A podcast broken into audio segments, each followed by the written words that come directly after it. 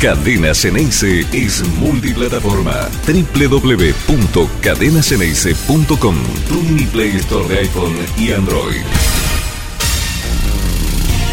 ¿Cómo anda todo el mundo? Muy buen mediodía. Estamos en Mendoza. Arrancamos otro Conectados al Mediodía en la ciudad donde Boca el viernes jugó y ganó su partido contra Godoy Cruz. Fue un fin de semana realmente hecho a medida de todos los hinchas de Boca. ¿Por qué? Porque lo que pasó con el equipo de la primera división, ganándole a Godoy Cruz, el equipo mendocino que hacía siete meses que no caía derrotado en condición de local aquí, en su estadio, en su provincia, en su provincia más que en su estadio, y después la increíble e inolvidable fiesta que se vivió ayer a la tarde en la bombonera con el fútbol femenino, ganando su partido en un evento histórico, no por haber conseguido el título, porque Boca ya tiene un montón y es el segundo en esta era profesional de, las mujeres, sino porque fue ni más ni menos que en la bombonera y ante poquito más de 20.000 personas. Por primera vez, tanto público. Pudo haber sido mucho más todavía, ¿eh? Pudieron haber sido 30, 35, 40, y yo creo que si le daban la chance de habilitar el estadio completo, probablemente ese número se hubiese acercado a algo muy similar a los grandes partidos de la primera del fútbol masculino en la bombonera. No lo dejaron, no lo permitieron, pero de todas maneras, por supuesto que no empaña ni un poquito lo que fue una tarde inolvidable para todas las jugadoras, para toda la gente que lo vio ahí a la bombonera y para todos los que estábamos lejos. Por ejemplo, nosotros aquí en Mendoza, viviendo el minuto a minuto de una transmisión extraordinaria de nuestros compañeros, nuestros amigos de Boca Fútbol Femenino, con Dani Ibáñez, que en un ratito lo vamos a tener al aire, con Pablo Ascheri, con Vanessa Rachela, un laburo infernal desde la una de la mañana y hasta desde la una del mediodía y hasta pasada las seis de la tarde, les contaron todo lo que pasó. Por supuesto, nosotros hicimos lo mismo también el viernes aquí. Hay muchísimo material para el día de hoy.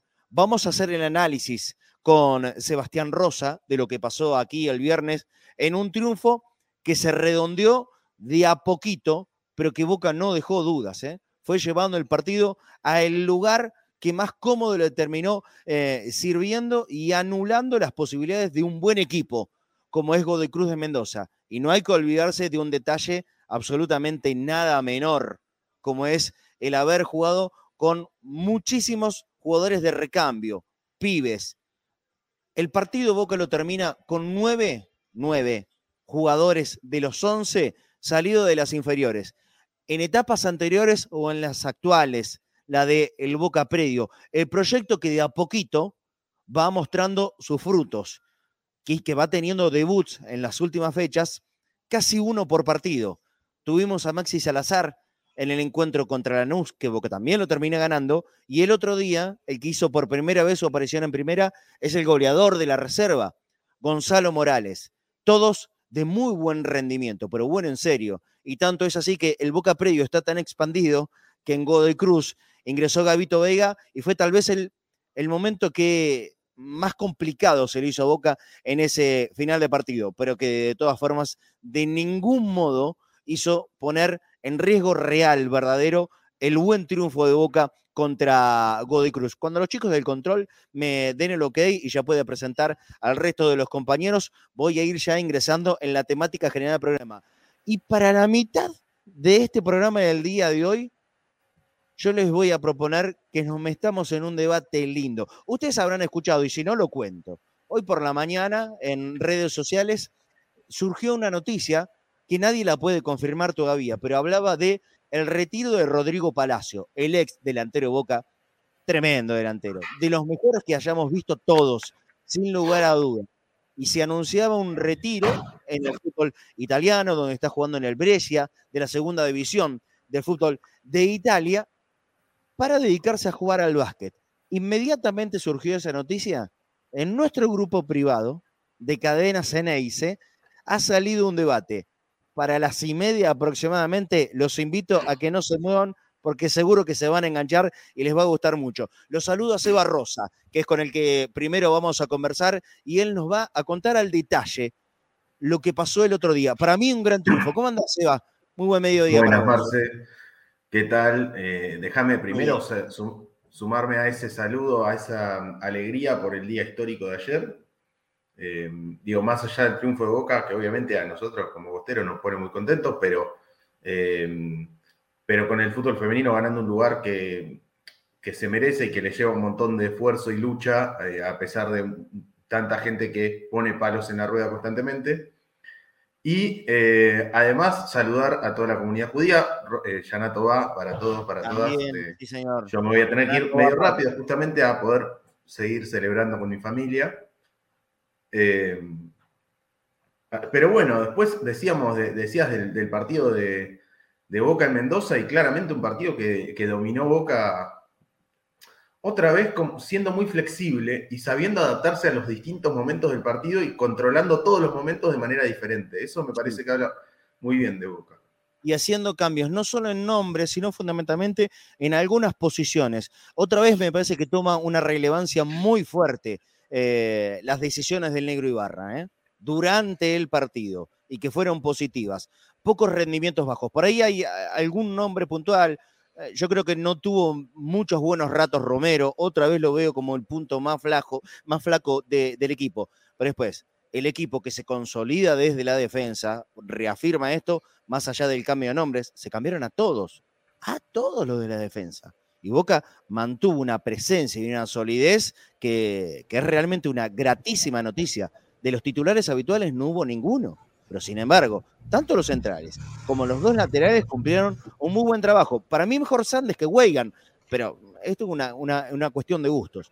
El Boca de Ibarra se consolida desde abajo y para arriba. Ahora lo saludo rápido a, Claudito Brambilla, vamos a entrar directo en el análisis. Hola Claudio, ¿cómo andás? Buen mediodía. ¿Cómo te va? ¿Cómo andás, Marce? Buen mediodía para Seba también. ¿Cómo andan? Bueno, Ardido, me imagino, bueno, fin de, fin de semana de automovilismo me tocó en Gualeguaychú, así que me un poquito desconectado, si bien me estaba leyendo todos los chats y todo, pero cansado con la crisis de Boca, che, la verdad que eh, me estoy medicando porque es insoportable, realmente es, eh, ya, no, ya no se sostiene más esta crisis que tiene Boca, realmente. Bueno, pero nosotros le damos la vuelta de rosca y decimos que Boca está feliz, porque está en un momento realmente muy lindo de la actualidad. En el fútbol masculino, en el fútbol femenino, hay progreso, no, no hay inconvenientes a la vista, al menos que alguno lo quiera buscar. Sí, nosotros vamos a meter ponzoña hoy, pero con un tema de debate que le va a enganchar a todos los hinchas de Boca. seguro, seguro y que no tiene nada que ver con la actualidad. ¿eh? Actualidad que también en un ratito va a salir Fafi Pérez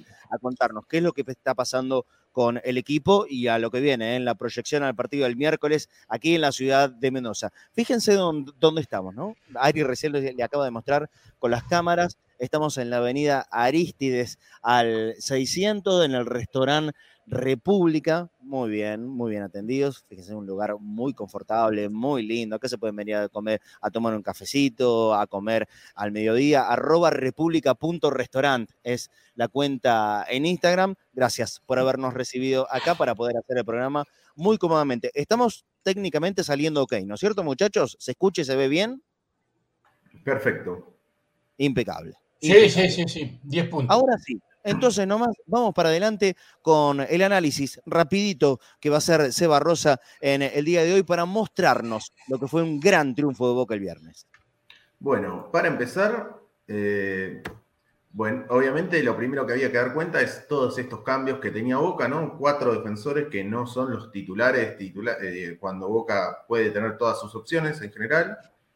Eh, y este, miren este detalle, los primeros 5, no más de 10 minutos lo vimos a Romero por derecha, cerrándose cuando Boca agarraba la pelota. Pero vamos a ver que eso cambió. Digo, y, para que tengamos en cuenta, Godoy Cruz es 4, tiene un 5 muy claro, que es Acevedo, Abrego, que es como de ratos doble 5, digamos, esto es bastante flexible en Godoy Cruz. De ratos es Acevedo con 2 por delante, y de ratos Abrego juega con Acevedo y Burgoa juega más de enganche casi en un 4-2-3-1. Sí. Y fue Ojeda a un lado, Allende al otro, Rodríguez bien de punta. Y acá les voy a mostrar cómo Ibarra hace un cambio. Ya a los 10 minutos, miren esta diferencia, ¿sí?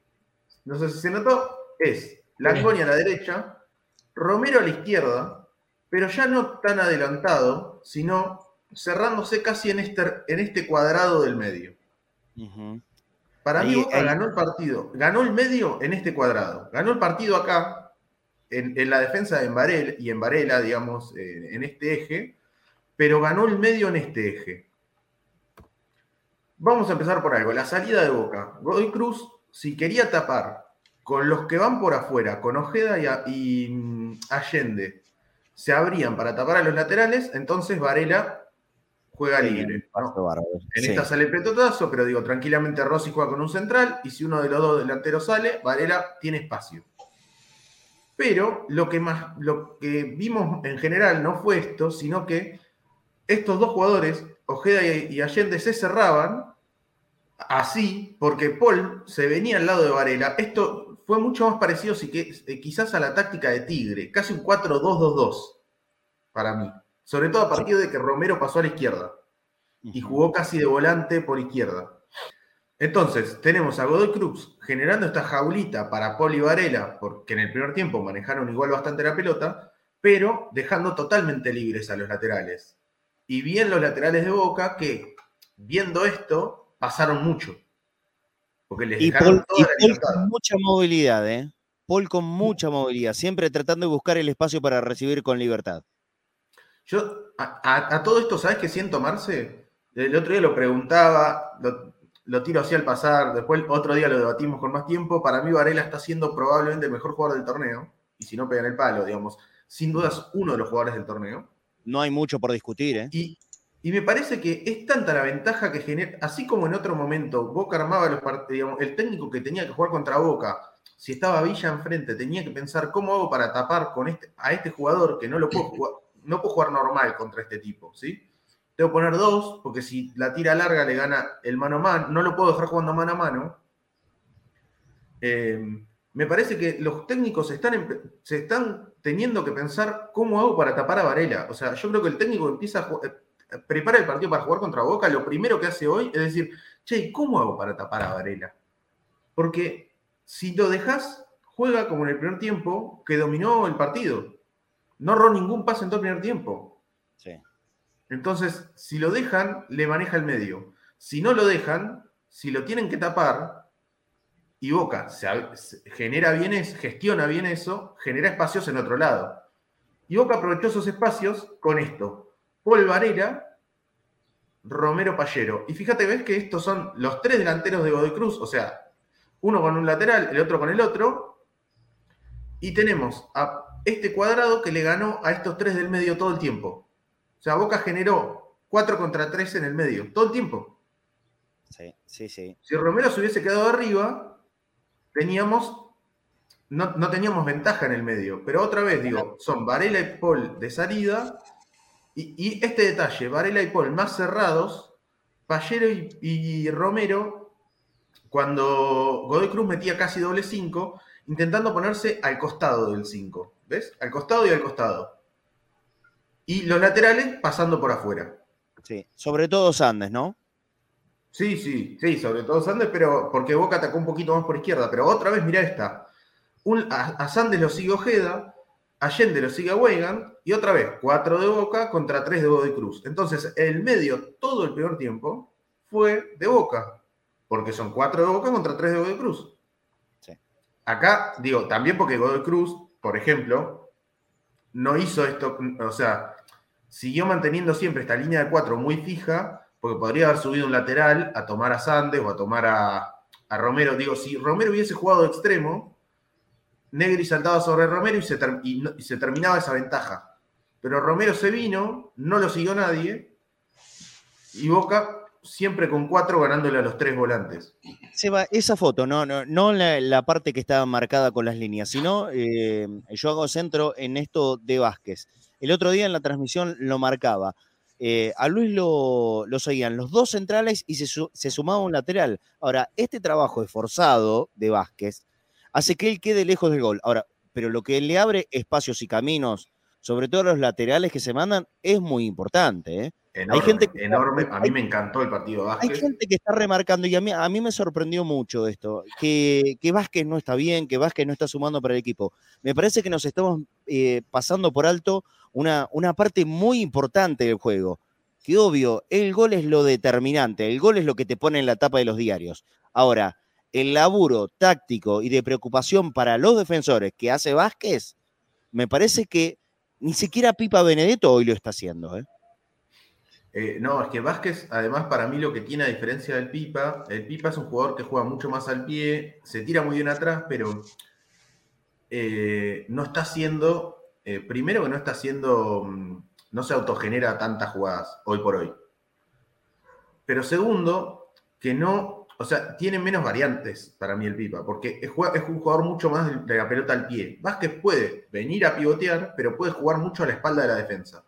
Y eso es muy cómodo para un defensor, porque no sabes si seguirlo, porque te, dejas libre la espalda, o si te quedas y, el, y Vázquez pivotea. Justo a eso, mira, en la siguiente imagen yo lo marcaba. Dale porque este pivoteo de Vázquez, o sea, Vázquez también al venirse acá, hacía que ninguno de los dos cinco tampoco saltara sobre, digamos, no pudieran abrirse tanto porque le, dejaban el camino libre. O sea, este cuadrado solo es posible, viste que yo insisto mucho en esto, cuando preguntamos, no sé, ¿cómo tendría que jugar Boca en el medio? Y depende también cómo juega atrás y adelante, ¿sí? Yo no puedo decir, explicar el cuadrado este sin explicar que las bandas las ocuparon los laterales, porque si no hubiesen pasado los laterales, este cuadro no funciona. Este cuadro no funciona si el 9 no hubiese sido tan importante bajando a pivotear, fijándolo al 5, que no podía salir hacia el costado, y Langoni, que no fue un extremo de esos pegadito a la raya. No. Langoni, fíjate que si Vázquez viene, Langoni se ponía al lado del otro central a veces, por, obligándolo a que no pueda salir, digamos, estirando la defensa. La defensa no puede salir porque la pelota le, podría llegar larga. Lo marcaba en otra, esta también, mirá.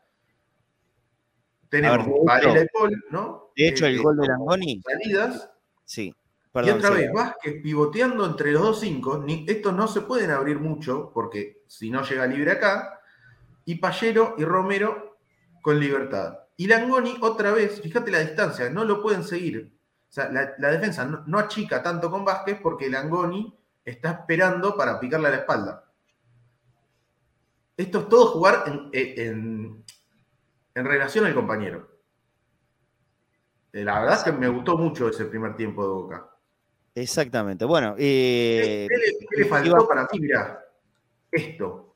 Muchas veces Boca, como le pasaba con Bataglia, termina jugando todo por la banda y tiene pocas pelotas en diagonal. ¿Qué, es en diagonal? Es, por ejemplo, de Pallero abierto a la izquierda hacia el centro, rompiendo hacia el medio para el pivoteo de Vázquez, por ejemplo. ¿sí? Boca hace pocos pases hacia en esta diagonal, en esta diagonal de afuera hacia adentro, no pone tantas pelotas en esta zona. Y creo que podría hacerlo más. De hecho, el gol viene de una pelota que Pallero le pasa a Vázquez, pivotea y gana Langoni. Ya sé que después hay un rebote, pero Boca pone a Langoni en situación de tiro al arco porque Pallero, en vez de, en vez de ir tanto por afuera, termina rompiendo con este pase. Me parece que es un pase a aprovechar mucho más en Boca. Bueno, bueno, eh, veo, que coincidimos en la mirada y para mí el partido de Vázquez fue importantísimo. Sí, claro que mm. Langoni no fue un extremo ni nada parecido. De hecho, el gol lo mete desde el medio. Y, esa es la jugada que rompe todo el partido. Sí, fue un segundo delantero que se movió por todo el ah. frente de ataque. Bueno, hoy nombraste a Palacio. Si querés, Palacio hacía mucho eso, ¿no? Y por eso llegaba tanto al gol. Sí.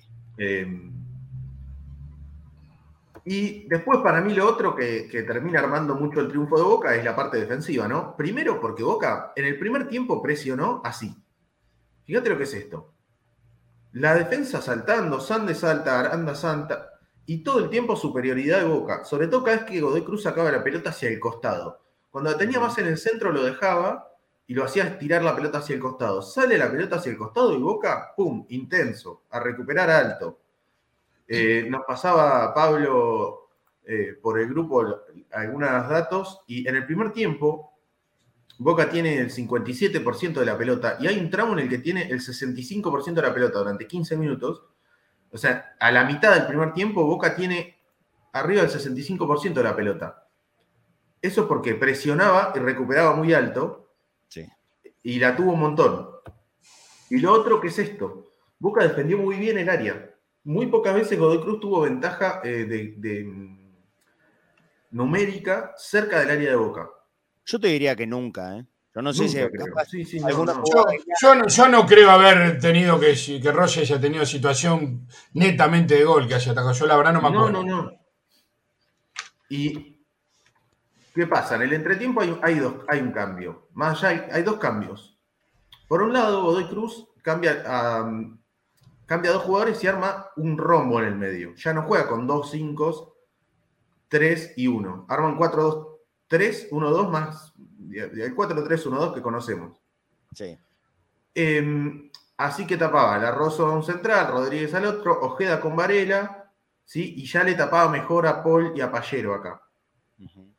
Y además Boca entró Salazar después de la lesión de Langoni y armó más un 4-1-4-1 un poquito. ¿sí? La, Salazar retrocedía más que Langoni. Y Boca empezó a ceder la pelota. De hecho, si en el primer tiempo tuvo 57% de la pelota, en el segundo tuvo el solo el 43, el 42% de la pelota. O sea, el 58 la tuvo Godoy Cruz.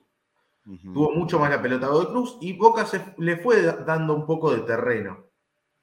Acá tengo, como ven, el, el rombo de Godoy Cruz en el medio, que le empezó a generar un poco más de tenencia a Godoy Cruz, lo ayudó este rombo a tener más la pelota. Y Boca poniéndole estos cinco bolas, digamos, Salazar volviendo y Romero volviendo por los costados en un 4-5-1 o 4-1-4-1, cuando Boca te la perdía, ¿no?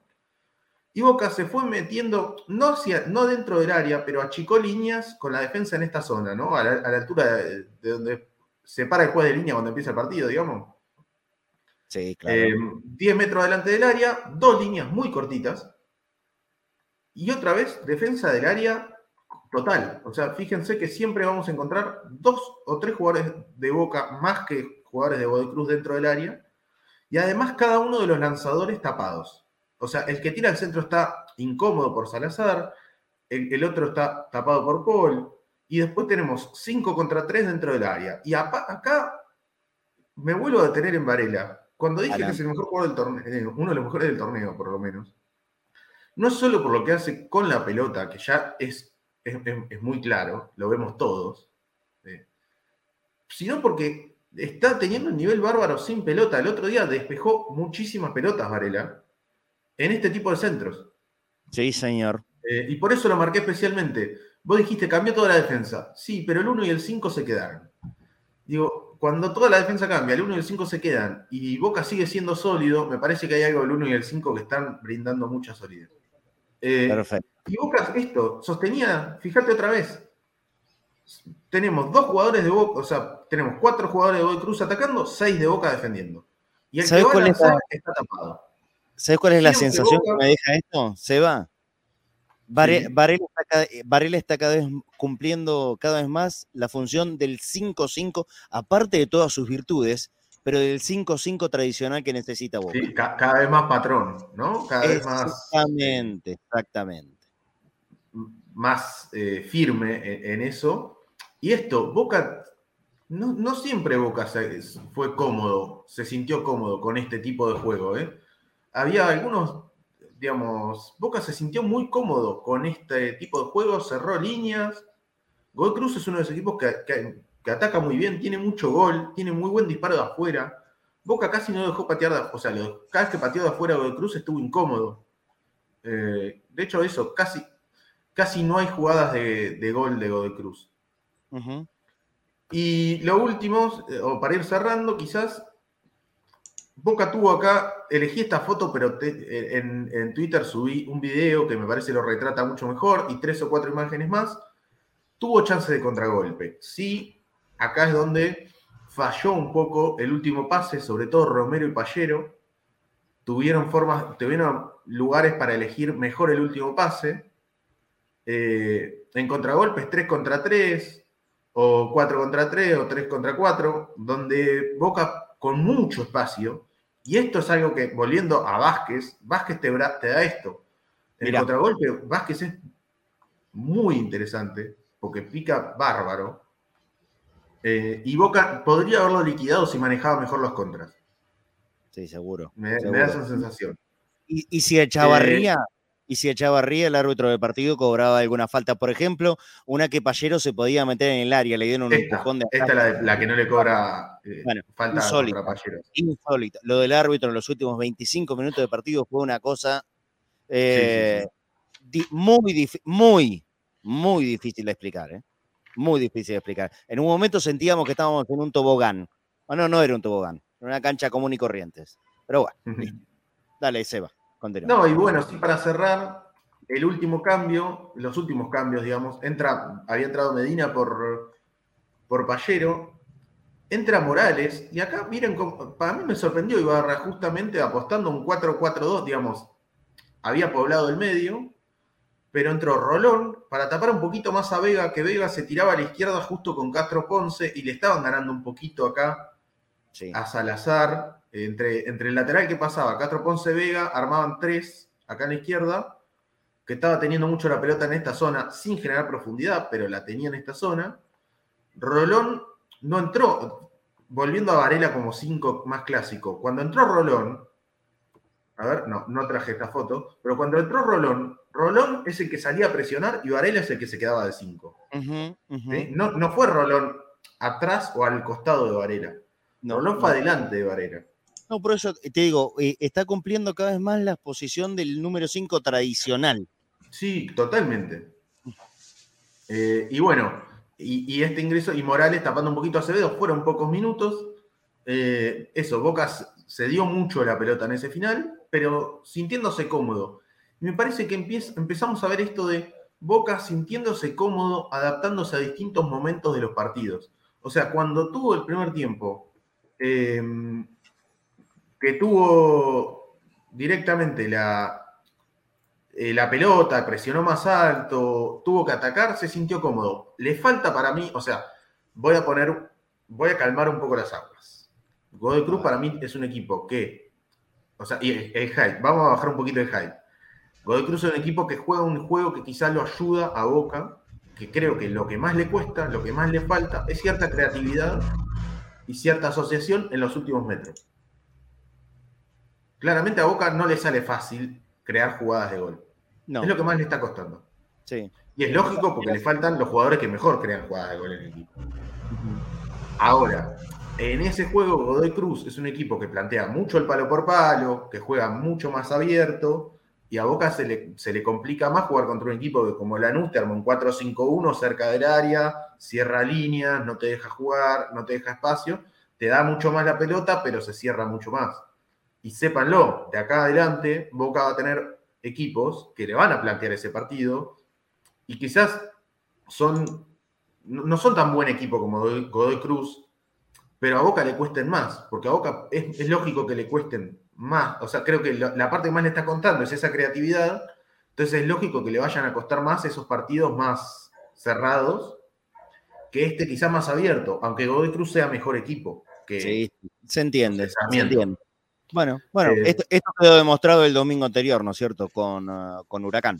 Claro, Huracán, jugó mucho más, le, dejó menos espacio en el medio y mm. le costó mucho más a Boca. A Lanús le costó más. Claro. Entonces, el juego de Cruz ayuda un poquito a, que. A ver. Y ya, cerramos el, informe, ¿no es cierto? Estoy, tengo que mirar la cámara, la computadora para, ver a los compañeros, entonces queda medio descolocado. Perfecto, Seba. ¿eh? Lo bien, bien compacto y clarito. Em, conclusiones, entonces. Ahora, ahora a Boca se le, le faltan seis partidos. La mitad, de, la mitad de esos rivales probablemente sean algunos equipos que se le cierren atrás pero también de los que se puede pensar que pueden jugar de esa manera, por ejemplo, Sarmiento de Junín. El partido será en Junín.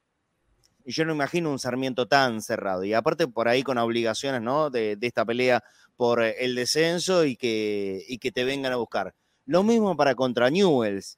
Eh, habrá que ver en, qué panorama llega el encuentro con gimnasia dentro de dos fechas. Yo te digo, eh, y, no cambio el pensamiento más allá del rival de turno que esté. Y esto lo, afianzo mucho más desde la declaración del Negro Ibarra otra vez en la conferencia de prensa, en la, pregunta que hice yo el otro día. Sí, Boca, Boca empieza, Boca se crea, se genera este equipo que está hoy, está buena actualidad desde la defensa. Y me parece que ahí estamos bien. Y está la respuesta a este buen momento del equipo.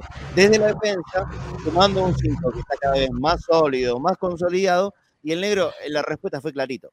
Arriba tenemos jugadores con la calidad suficiente como para por lo menos en alguna resolver. Y si vos te aseguras ese cero, él sabe que hoy algo los que están arriba en algún momento le van a resolver. Y te sumo, Marce. Y esa es la forma que le encontró el equipo, sí. Y te sumo, para mí es una, hay una, gran em, cosa que, que, es difícil de verla, porque justamente es lo que no es constante. Pero lo que es constante en este Boca es la flexibilidad. Es un Boca muy flexible. Por ejemplo, digo, pensando con otros rivales, Racing es un equipo que cuando logra imponer la idea domina mucho. Pero en el mismo partido tiene un rato en el que no logra poner su idea y lo, pelotean. Ayer le podrían haber hecho tres goles. El primer tiempo podría haber ido 3-0 arriba, el segundo tiempo podría haber ido 3-0 abajo en un momento. O sea, Racing es un equipo mucho más dependiente de lograr imponer su idea. Si impone su idea, juega bien, si no, juega mal. Boca está siendo flexible y dentro del partido se adapta a cuando tiene que tener la pelota eh, y lograr el 1 0, poder generarlo, y a que cuando tiene que cerrar un poco más de línea, ceder la pelota, igual no le lleguen. O sea, me parece que habla muy bien de este Boca esa adaptación, esa flexibilidad que le está encontrando sin perder la solidez. O sea, la solidez como base y la adaptación y la flexibilidad como, como recurso. Bueno, eso habla bien del mensaje del Negro y por supuesto de los jugadores que pueden captar eh, esta nueva forma de jugar. Tenemos el programa cargadísimo. Gran informe como así que yo lo despido, me tengo que ir. Solo digo Mañana, además, en Corte del Pie 11, arroba Corte del Pie 11, en Instagram, en Twitter y demás, va a haber informe de eh, analizando tácticamente el partidazo de ayer, la gran final eh, entre Boca y Guay. Eh, solo voy a decir, porque ahora va a venir Dani, lo va a explicar bárbaro, que Andrea Ojeda, cada pelota que tocó del partido, le sacó jugo. O sea, le sumó calidad a toda la pelota que tocó. Fue una, cosa, si hablamos de básquet como nueve, digamos, que, le sumó al equipo, no solo hizo un golazo Ojeda, sino que cada vez que se tira atrás y pivotea es espectacular. Y qué jugadora tan inteligente y qué lujo eh, que sea una goleadora histórica en Boca. Seguro que sí, y campeona, recontra campeona. Te mando un abrazo grande, Seba. Abrazo. Muy bien, muy bien. Eh, estamos en Mendoza, pero no se olviden, mañana volvemos a tener un Entre Bosteros. Hicimos un programón extraordinario. El sábado la gente quedó muy contenta y mañana a la noche, en la previa del partido contra Quilmes por la Copa Argentina, nos vamos a volver a juntar. ¿eh? ¿En qué camarita estoy? Estoy acá, fíjense. Nos queda todavía mate de cadena dice Miren qué lindo está, de Queen International, enfoco a la otra cámara. Ahí en primer plano matecito acero quirúrgico, muy buena calidad. Jamás se te va a poner fea la yerba. Queen International nos da la posibilidad de regalarles a ustedes este matecito, gracias al amigo Norberto Hilardo. Por supuesto, esto es para toda la gente que nos pueda dar una manito en boca.cadena.ceneice. A partir de este momento abrimos otra vez ¿eh? el listado para el próximo sorteo en Entre Bosteros. Boca.cadena.ceneice cadena.ceneice, alias en Mercado Pago, nos puedes dar una mano, te puedes ganar el matecito y obviamente las condiciones son exactamente las mismas de siempre. Si no llegamos para mañana, lo haremos antes del fin de semana o el fin de semana próximo.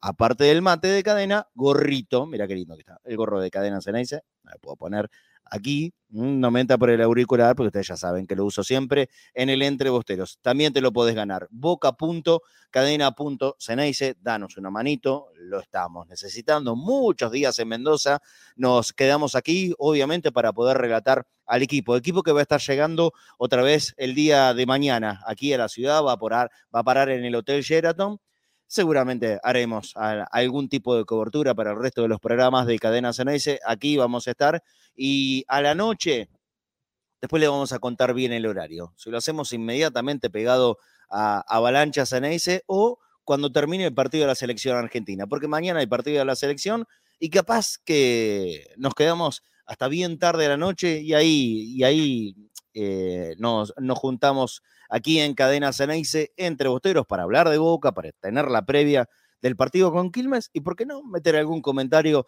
de la selección nacional que mañana juega contra Jamaica. Ya sabes entonces, el matecito de Queen International, de Cadena Ceneice, con el logo, modelo azul o modelo amarillo. Esto va a ir en, eh, la condición de la gente que, que gane boca.cadena.ceneice. Aquí hace un ratito nos fuimos con Arido Santos al correo argentino para mandar uno de la, entrega de uno de los ganadores del último Entre Bosteros.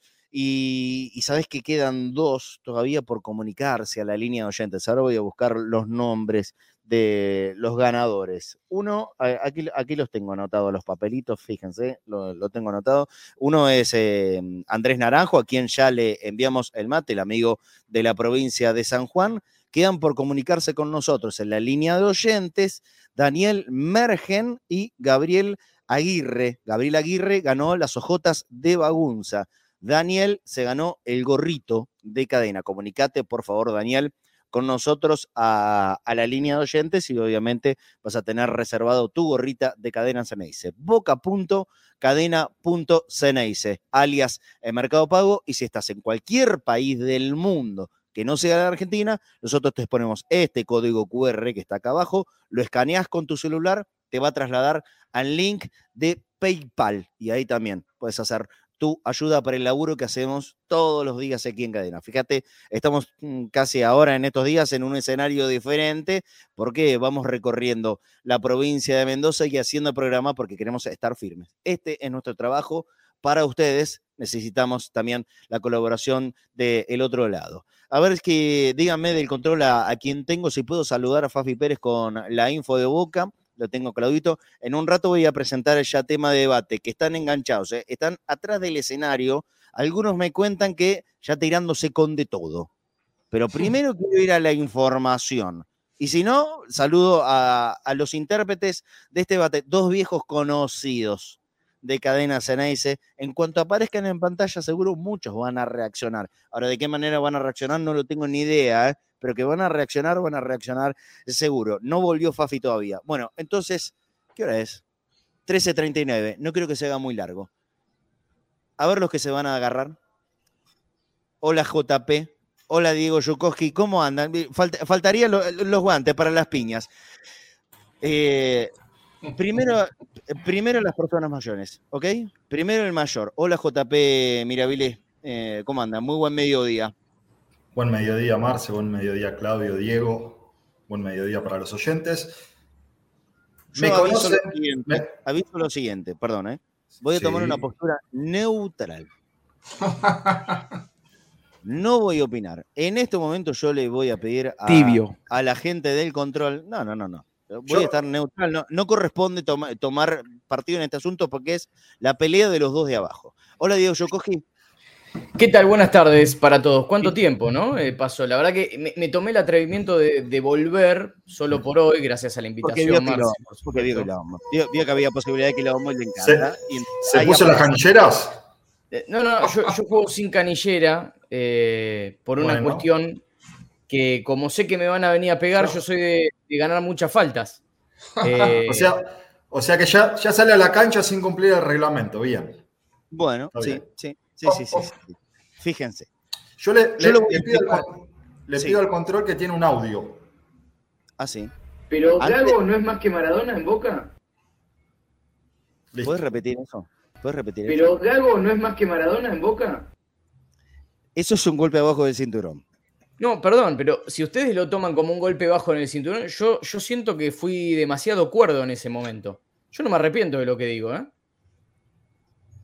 O sea, una cosa es hacerse cargo de lo que dice y otra cosa es ser cuerdo. No, no, no, no, aparte, que elevar esa apuesta es terrible. ¿Pueden poner el audio otra vez para que la gente le escuche? ¿eh? Pero Gago no es más que Maradona en Boca. ¿Esto está sacado de contexto, JP? Para nada. esto, se dio en un programa de cadena Ceneice. O le robaste, lo mezclaste, audio. No, no, no, esto, esto está en YouTube si lo quieren buscar. Mamita querida. Bueno, me, gustaría, me gustaría eh, dar primero eh, las gracias por la invitación a este peludo que se va a comer JP por una, por una mera cuestión. Yo vengo a hablar de un tipo que hoy ya estoy fuera de, los medios partidarios de Boca, muchos lo deben saber. Volví solo para demostrarle a JP quién siempre tiene razón. Eh, y, como él es un talibán, típico de los talibanes, cree que la razón la tiene él y es capaz de inmolarse en eso. Yo cuando dije lo de Gago y Maradona, era en un contexto determinado, JP lo tira ahora como un golpe bajo, hoy ya no tengo la posibilidad de defenderme incluso porque eh, uno de los artífices lamentablemente no está más, eh, como lo es Diego, que es uno de los jugadores más grandes de, todos los tiempos, ¿por qué no el que más? Pero yo creo que Gago eh, en, sus años en Boca hizo muchísimo por Boca. Yo no, voy a quitar lo bailado. ¿Por qué? Cristian Papola eh, pregunta de qué hablaban para decir eso. Bueno, me imagino que puede ser un interrogante de muchísima gente. No hay contexto alguno donde poder avalar. ¿se Por última vez, la frase de Diego Yokoski, ¿cómo había sido?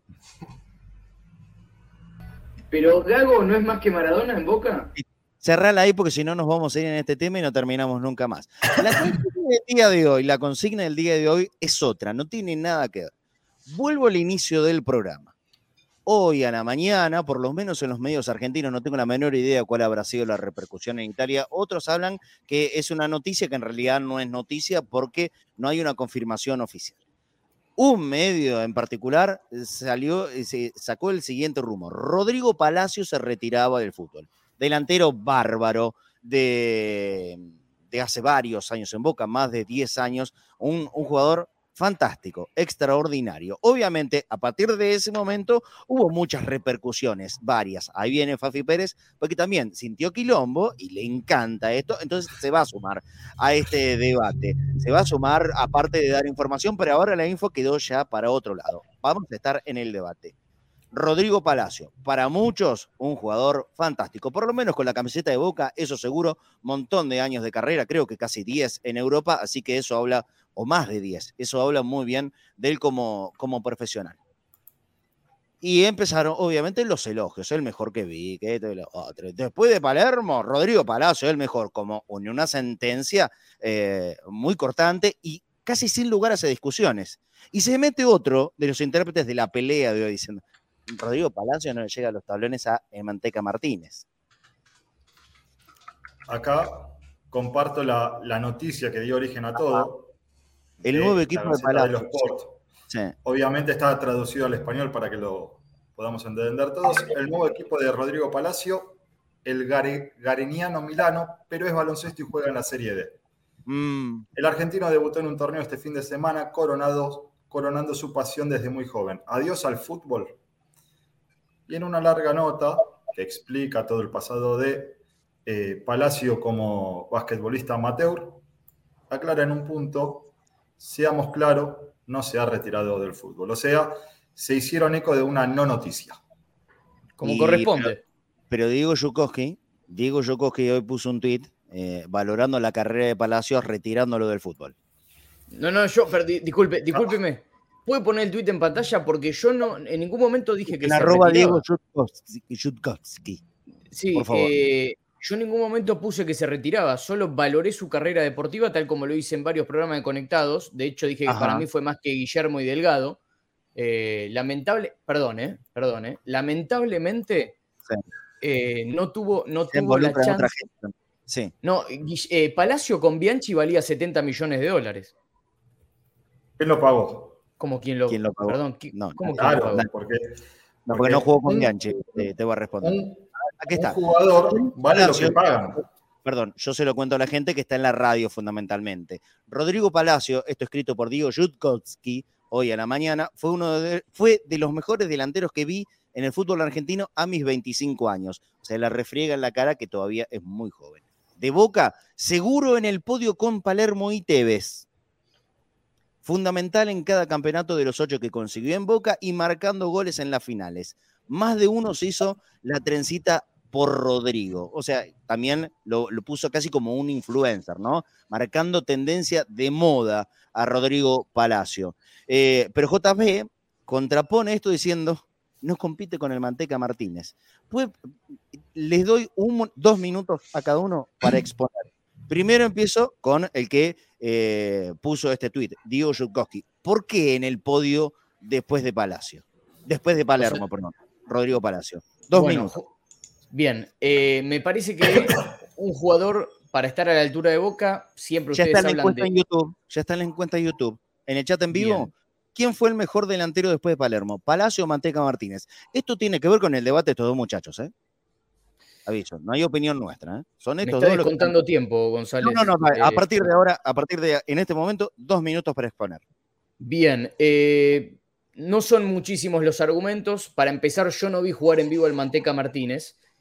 Y quiero decir que JP fue el que me llevó al debate. De hecho, yo lo puse. eh, para mí no hay que contraponer a un, a un jugador con otro, siendo incluso de épocas distintas, eh, para, o sea, denostar a un jugador, enaltecer a otro. Yo en, en ningún momento dije que el Manteca Martínez era menos que Palacio. De hecho, fue JP el que dijo eso por un grupo, cosa que me parece nefasto llevar a, a dos jugadores importantes de la historia de Boca eh, a ese robando. debate.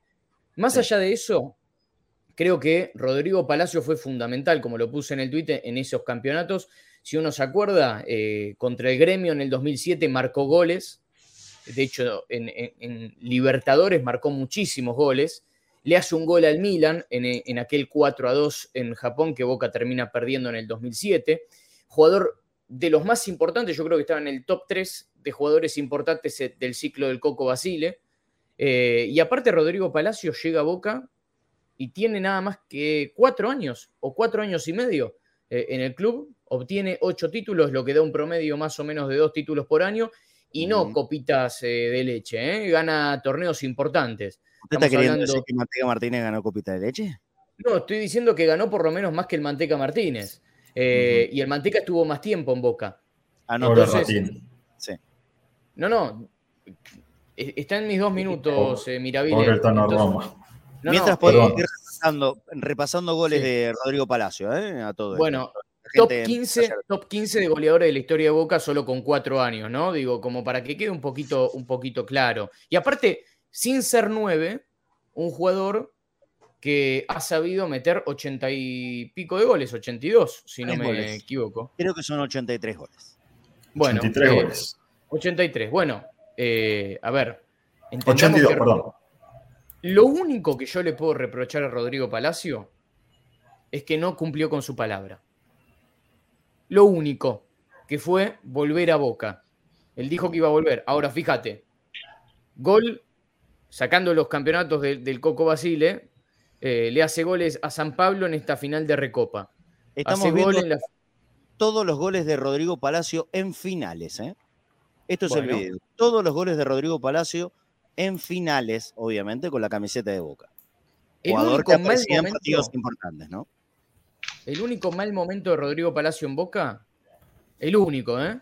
Fue cuando tuvo la pubalgia, eh, previo a, a ser vendido. Finalmente creo que lo venden por 8 millones de dólares. Tendría que haber sido vendido por eh, 30, eh, con el nivel que, que hubiese tenido si lo vendían un ¿Eran año 70? antes. No, no, digo, hoy valdría 70 con los números que se manejan hoy, JP. No, no sea cascarrabia, no seas viejo. Dale, JP. Sos un tipo, sos un tipo muy inteligente para sacar todo de contexto. Si querés, ahora te dejo exponer. Lo único que quiero decir respecto al anterior de, de Gago y Maradona fue que el 15 mismísimo segundos. Russo Rivolsi vino a Conectados al Mediodía, traído por mí, a decir lo mismo que yo había dicho. Eh, gracias por la, por la No, exposición. eh, no al lugar. Eh, eh, por ejemplo, uno de los amigos acá pregunta. em, Boca, primero, Cristian Papole dice Boca no tiene copa de leche, eh, pero estoy buscando el mensaje para que me quedó. La gente obviamente se enganchó a esto. Em, es difícil puteada. comparar, pero Manteca toca la fibra de cualquier bostero, dice Mauro Sureño. Para mí, Palacio, Antonio. Claro que vi jugar a Manteca Martínez. Manteca solo estuvo cinco años, solo es un montón. Eh, Juan Rosales, este era el, el mensaje que estaba buscando. Para Yukoski, ¿no? Tampoco viste jugar a Maradona y lo medís con Gago. No, no, pero, Me perdón, sacó, me sacó las palabras de la boca. sacan, sacan el audio, el audio Qué de historia que tiene la contexto. gente, eh, qué bárbaro. Sí, Perdón, sí. claro, el audio, No. el audio, cuando yo dije eso, estábamos hablando de una cuestión eh, de- de- del contexto de ese momento de Conectados por Boca. Me gustaría que pasen todo ese recorte Porque yo no es que digo nada más, Gago fue más que Maradona en, Boca. Estábamos hablando de una cuestión... No, sí. sí, sí, estábamos hablando de una cuestión de títulos, de cantidad de partidos, de esto, el otro. Entonces yo digo, ah, entonces Gago fue más que Maradona en Boca. No fue así, pero bueno, le, damos el lugar a la duda. Ahora, ahora van a venir los dos minutos que por lo menos se tienen que extender a tres y medio, porque Yukoski no cumplió con el tiempo reglamentario. Yo le di adición, sin ningún problema. Eh, Ana Trípodi dice: Manteca Martínez tiene más historia y una manera de jugar más potente en las jugadas. El, campo, el Pampa Calvo fue más grande que Maradona, entonces, dice Cristian Papola. Sin duda. Una cuestión de.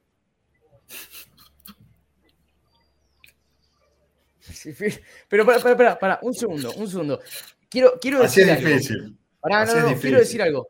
Quiero decir algo. Yo me llamo Diego por Maradona, primero y principal. Lo banco al Diego. Ahora, ahora. Una cosa, una. No. Sepamos separar a veces. no, pero perdón sepamos separar a veces esta cuestión de Maradona Boca y Maradona embajador de Boca en el mundo. Maradona Esto en Boca es un agravante de lo anterior, es terrible. Sí, sí. Pero Maradona en Boca tuvo el Metropolitano 81 que incluso lo jugó por la mitad. Partamos de esa base. Si quiere retírese de esto, ¿eh? No, no, está, de ahí maravilla. Sí. Bueno, eh, el, que, la rompió en ese torneo poco reconocido y que yo tampoco lo vi jugar fue Brindisi. Así que, muchachos, eh, dale, dale. Sí, salí de ahí, maravilla. Eh, Hola, Fafi Pérez, perdón. Eh. ahora, ahora, voy con JP. Hola, Fafi Pérez, puedes prenderte en cualquier momento. Pero primero. Muy bien, muy bien, muy bien. no, me, gusta, me gusta este debate. Yo quiero. Perdón, estoy armando la planilla para el miércoles. yo vengo acá, como, como todos los días, a dar la información, pero vine sobre todo un poquito más temprano para bancar cada palabra de lo que dice mi amigo personal Diego Alberto Zukowski. Alberto, ¿la? Martín, como Palermo. recién, casi le suelto la mano, igual, con lo que dijo lo último, pero no importa. Ah. Tratamos de. Yo lo que voy a aportar, lo que voy a aportar a todo lo que dijo Diego. fue más grande que Maradona. Yo te digo. No, bueno, por eso, ahí, lo solté la mano un poquito, lo miré de reojo como diciendo, no vayamos por ahí, pero yo vengo a decir que Rodrigo Sebastián Palacio fue elegido como el, mejor, el tercer jugador, el tercer mejor jugador, así se dice, del Mundial de Clubes, algo que no pasó nunca, desde que está creado el Mundial de Clubes hasta la actualidad. Así que estaba Kaká, que la rompió, no, nos la rompió a nosotros, Sidorf y Palacio. Nada más. Aquí se está armando como una especie de pelea generacional. Por ejemplo, Santiago Largente dice, Yutkowski, menos números y más contextos. El Boca donde jugó el Manteca no es el mismo que jugó Palacio. Ahora es el momento, el momento de la exposición, dos minutos en la medida de lo posible. Si se puede, extiéndase a tres y medio máximo, que fue lo que robó Diego de, Vamos a hacerlo cortito. Bueno, adelante. JP, ¿qué dice que el Manteca Martínez fue mejor que Rodrigo Palacio? Antes de empezar con eso, le respondo el, último mensaje de, Diego. 28 de noviembre del 2000, 3 de abril de 1905, 20 eh, de junio del 2011, son algunas de las fechas más importantes de la historia de Boca que recuerda el hincha. 10 de abril de 1981 es otra gran fecha que recuerda el hincha de Boca. 20 de febrero de 1981 es otra gran fecha que recuerdo. había nacido, de, JP. De un Maradona, o 7 de octubre del 95, de un Maradona que eh, le dio poco a Boca, solo un torneo. Amarilla para bueno, ¿eh? Amarilla para volviendo, no se puede meter en el gato del otro, sí. Eh, aclaro que Rodrigo Palacio fue un gran jugador de Boca, ganó muchísimas cosas importantes, como también así el señor Sergio Daniel Martínez un jugador que eh, vistió la camiseta de Boca entre el 92 y 97, no llegó a los 5 años, eh, por lo que en cantidad de años están muy parejos los dos. Los dos ocupaban una posición bastante similar, por ahí Palacio, un jugador que jugaba más por la banda, este, Sergio Daniel Martínez jugaba un poquito más por el medio, pero eran dos posiciones bastante parecidas, ninguno de los dos era un clásico 9. Por eso la comparación también de hoy, ¿no es cierto? Este debate. Claro, obviamente. Eh, dos jugadores que hicieron muchísimos goles importantes. Palacio tuvo eh, la suerte de jugar con Riquelme y Palermo, dos de los máximos ídolos de, de la historia de Boca, que también posibilitaron en una época donde Boca peleaba absolutamente todo, Libertadores, Copas del Mundo, torneos locales. Y eh, Sergio Daniel Martínez no pasó por una de las mejores épocas de Boca, tampoco una de las peores, pero era una época donde costaba mucho eh, incluso salir campeón del, del torneo local. De hecho, el Manteca Martínez tiene dos torneos en Boca, Apertura 92, muy recordado, tal vez uno de los 10 torneos más importantes que ganó Boca en su historia. Después podremos poner si está más arriba o más abajo, pero yo creo que del, top 10 no sale. Eh, y Copa de Oro Nicolás Leos, 1993, haciendo goles importantes en ambos encuentros. En cuanto a datos, me decía Diego, es verdad, Palacio hizo 82 goles en 185 partidos, jugador número 15 en el ranking de eh, máximos goleadores de la historia de Boca. Sergio Daniel Martínez, 86 goles en 167 partidos, es decir, en menos, en 15 partidos menos, anotó 4 goles más, lo que lo posiciona en la posición número 12 por eh, detrás de Carlos Tevez y Juan Román Riquelme, que son los inmediatos, y por arriba de Guillermo Barros Esqueloto y Graciano. Eh, en cuanto a torneos, sí, Palacio ganó más, creo que son 5 si mal no recuerdo, 8, perdón, Copa Sudamericana, Apertura 2005 y 2008, Clausura 2006, Recopas 2005, 2006 y 2008, Libertadores 2007. Obviamente que el nivel de títulos fue mucho más Rodrigo Palacio, también en otra época, pero eh, yo creo que hay una cuestión que es eh, donde puedo llegar a ganar la, discusión, que uno de los oyentes lo decía, y es el tema de la fibra del hincho. Nosotros recordamos el Manteca Martínez colgado del alambrado, aquel Boca River, que ganamos 1 a 0 con gol de él, y es una imagen icónica en la historia de Boca. Y es una imagen que tiene ya 30 años, o está próximo a cumplir 30 años, no recuerdo el, mes de ese partido. Y más allá de que Rodrigo Palacio eh, tuvo muchos goles, muchos goles importantes y muchos buenos partidos en Boca, no hay una imagen que, que la relacionemos. Y de hecho, si hablamos de la época 2005, creo que llegó Palacio, a 2010 que se va, o 2009, eh, recordamos más a Palermo y Guillermo. Eh, lo que marca que Manteca Martínez en su época fue uno de los jugadores más reconocidos, junto a Márcico, junto a, al Mono, junto a, a Blas Armando Yunta, que no ganaron tantas cosas, es verdad, era una época de más de sequía de Boca, pero que así todo eh, supieron defender muy bien la camiseta y no necesitaron de grandes títulos para meterse en el corazón del hincha y en la historia del club. Muy bien. El, alegato, el, alegato, defensa sí es, eh, puede, responder. Ambos se pueden responder brevemente. ¿eh? Cortito. nosotros también evaluamos, más allá de los goles, qué función cumplen para el equipo. Y en este caso, Rodrigo Palacio. no, hay una, no hay una evaluación muy ordenada de nada. ¿eh? O sea, acá no, se está evaluando algo muy ordenado. Es un quilombo. Es mucho más que nada gustos y cariño, ¿no es cierto? Sí. Pero, acá no quiero ir con una cuestión de gusto. Ah, ya está, Ahí arrancó el mamaderismo, ¿no? Eh, pero viejo, yo no lo veo a usted con el look de Mandeca Martínez, ¿eh? No, no, no, no, no yo, bueno, por eso. Eh, ¿Y qué pelo querés que tenga, eh, Fafi? Nunca, me hice el, nunca me hice el look de Riquelme tampoco. Ni me hice el mechoncito de Palermo, ni, la franja dorada de Maradona. Yo, yo quise imitarlo a Nández, eh, no, llegué, pero eh, yendo un poquito desde México, eh, diciendo Palacio no entra, no entra en el top 10 de los mejores delanteros de la historia de Boca. Bueno, le habrá agarrado un terremoto en el celular también, ¿no? Porque no, se sabe qué, está eh, un abrazo grande a Claudio. Eh, no, no, quiero, quiero decir una cosa interesante. Eh, nosotros hablamos de la función que cumple cada jugador en su equipo para ser fundamental en la obtención de campeonatos. Y si hablamos de fundamentales, Martín Palermo, como recién lo nombraba JP y Guillermo, bueno, fueron una gran dupla. Ahora, vos sabías, JP, que Palacio asistió 17 veces en los 236 goles que tiene Palermo en Boca, mientras que Guillermo lo asistió 16 a Palermo. O sea, yo quiero que, quede claro que Palacio no solo hacía goles, sino que también hacía hacer goles en un Boca que fue durante su etapa eh, multicampeón. Yo no es que esté diciendo que el Manteca sea menos que Palacio, sino que e, el hombre me puso contra las cuerdas queriendo compararlos y para mí el Manteca Martínez es un grande de la historia de Boca, pero Palacio, si tenemos que equipararlos, para mí fue, fue más que el Manteca. Más allá, hay que separar a veces lo futbolístico de eh, la tribuna. Lo mismo con Maradona, el jugador más grande de todos los tiempos, probablemente. Pero este Ahora, acá lo vivimos con el corazón. Probablemente.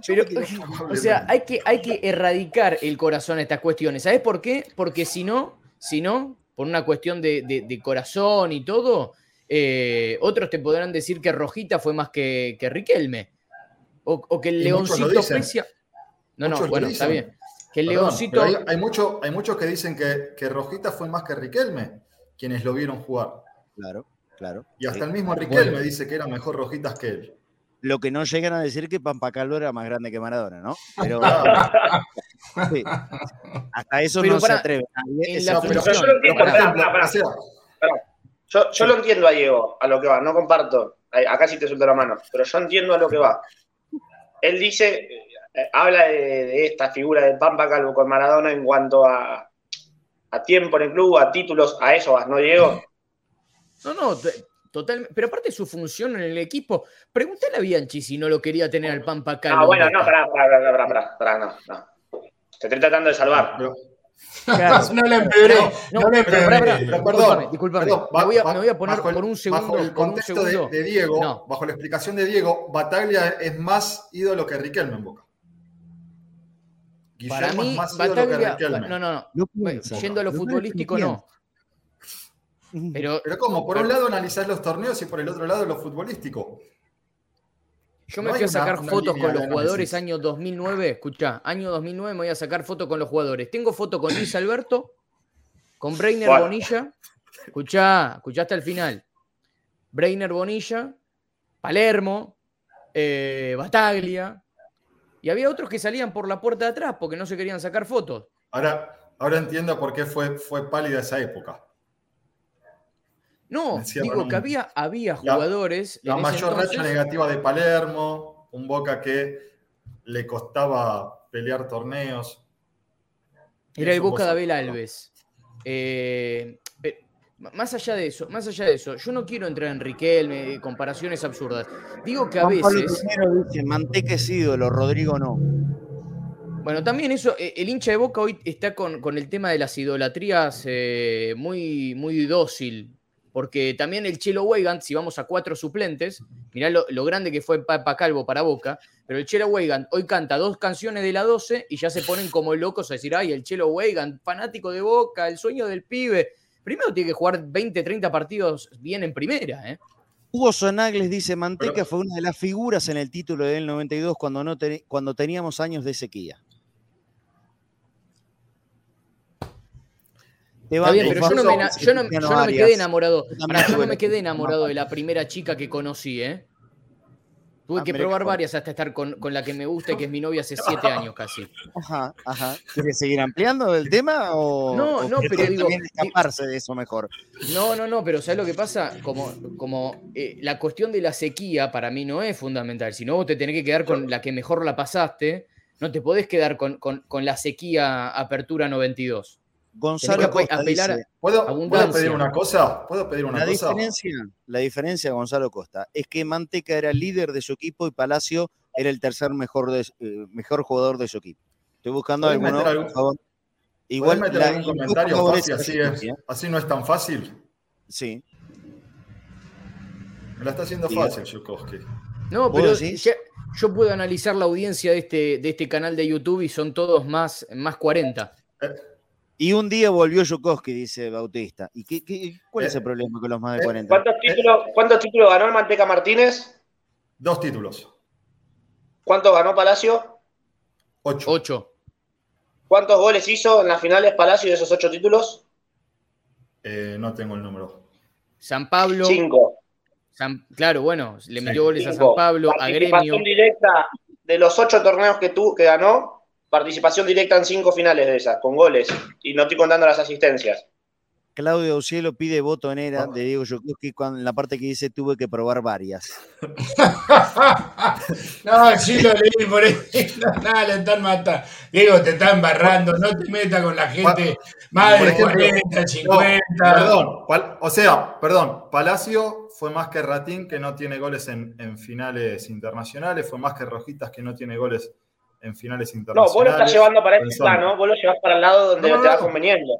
Yo estoy dando estadísticas, como vos diste del Manteca, yo le estoy aportando estadísticas a Palacio. Saquen este gamer, por favor, dice Hugo Sonagles. y, es más, y es más, redoblo la apuesta, porque el señor Yudkowski, en el, mensaje que compartió en, hoy a la mañana, cuando arrancó todo el debate, fue, después de Palermo, Palacio fue el mejor delantero que vi en, mi vida, en, en mi corta historia en Boca. Claro, que vi. Años. Claro, que vi. Yo no lo vi incluso lo pone Incluso los pone por encima de Tevez, por ejemplo. Igual les quiero decir algo, así como en las elecciones. Eh, Juan Pablo Peñero está, diciendo. ganó más cosas, hizo más goles en finales, hizo más goles importantes, es más ídolo, volvió. Todas las cuestiones que analiza de Palacio. ¿Sabe lo que pasa? Siempre en, en el boca de urna eh, se dice una cosa, en este caso, eh, por ejemplo, en el chat los que comentan dicen, no, el manteca, el manteca, el manteca, va ganando la encuesta Palacio. ¿eh? Lo importante es quién mete el sobrecito dentro de la urna, no, no, no el que, boquea. Próximo debate, próximo debate, Blas versus Gago. ¿Blas versus quién? No te escuché. ¿Blas? Con Gago. Versus Gago. Se puede. bueno yo creo, yo creo que tienen ganas de pelear. puede ser otro gran tema para la próxima semana, si se prenden. Eh, me duele, pero tiene razón JP, dice Diego Aiscar. Entró Yukoski y se me llenó de humo la pantalla, dice Gustavo Díaz, no sé por qué. Juan Pablo Piñero, uh, llega a decir que Palacio es más grande que Ratín y abandonó cadena para siempre. Por ejemplo, les doy un ejemplo. Sí. Eh, pido que me dejen hablar hasta el final para llegar a la conclusión. El señor Antonio Barijo jugó tres años en Boca, 98 al 2000, no, seis años en Boca. Disputó 102 partidos. Miró. En esos 102 partidos, 45 goles, con un promedio de 0,44 por partido. Bajo el análisis de Diego Shutkowski, que analiza números, Barijo es más que Palacio en Boca. Porque hizo más goles en menos partidos y estuvo más años. No hay, eh, bueno, no hay respuesta del otro lado, así que el, el que caso otorga. No me salen los números de la encuesta. ¿Alguien me puede dar, por favor, números de la encuesta en YouTube de la pregunta del día de hoy? ¿Alguien me puede pasar una, alguna captura de pantalla? Hasta hace un rato estaba ganando Rodrigo Palacio. No sé ahora si se ha emparejado. El tema es el siguiente, en, como dijo que ¿no? En el sobre está ganando Palacio, pero en los comentarios eh, diría que hay un amplio favoritismo para Manteca. Lo que pasa es que eh, les gusta pegarme a mí, pero me consumen después, ¿eh? Les gusta, les gusta. 52% Palacio. Lo consumen a Yukoski. Se, viene, eh, ah. viene el spoiler ahí, el PNT de, las redes de Diego. Tenés que agregarlo ahí, Dieguito. Me consumen y ahí agregar. No, ¿sabes por qué? Porque después, o sea, ellos, la gente que me, que me putea a mí, eh, en el buen sentido. Está muy parejo, perdón, perdón. Pero, pero los votitos se, se han emparejado, ¿eh? 52 pero, ¿por qué no vas a la, red social madre? ¿Cuál sería? ¿Twitter? Esto, esto parece eh, 95 ¿Cómo dijo? No lo quiero, no lo quiero poner. 15 dijo el vicepresidente. 69 a 31 van a Palacio. Ah, no, a mí me están mandando otros números. ¿eh? Por favor, Twitter, ¿eh? actualícenme el minuto a minuto. El minuto a minuto de las redes, a mí me mandan el 52-48. 5248 en, en YouTube. ¿Hay, ¿Hay encuesta en Twitter? Si hay encuesta en Twitter, mándamela, por favor. Eh, ese 52% de Palacio y la mayoría no vieron al Manteca. Hay, hay un final en Twitter. Eh, claro, 6931 en Twitter. En Twitter. Bueno, perfecto. En YouTube yo no, me dejo llevar por, yo no me dejo llevar por eso, ¿eh? O sea, eh, incluso por más que, entre comillas, me dé la razón la gente. No, no, me está dando la razón la gente, pero más allá de eso, Eh, a mí me parece que vos tenés que englobar ciertas cuestiones. Yo no me puedo quedar únicamente cuando uno habla de, idolatrías y todo eso, sino también tengo que ir a los números. Boca es grande, más allá de por su gente. Imagínate que Boca haya ganado cinco títulos en toda su historia. ¿Sería lo mismo grande? Y no sabemos porque tenemos 72 títulos. No podemos hablar sobre hipotéticos. Bueno, 72 de esos. O sea, más de un 10% los ganó Palacio. Bautista dice, lo quiero más a Grupo Viesa que a Palacio. Bueno, Bautista, eh, directo al Borda. ¿Cómo? Pero... ¿Directo a dónde? Al Borda. ¿Por qué? ¿Por qué? Respete las opiniones de la gente. No, bueno, no, no, no, pero para, para. Este pibe te dice que Benedetto es más que Barijo. Si yo le mando algunos mensajes del grupo de, interno del Conectados al Mediodía. Sí, sí, que lo estoy leyendo, sí, sí. sí. Bueno, eh, algunos, algunos nos llegó la noticia que Boca oficialmente tiene equipos de gaming cometiendo. Sí, bueno, sí, estamos en otro tema.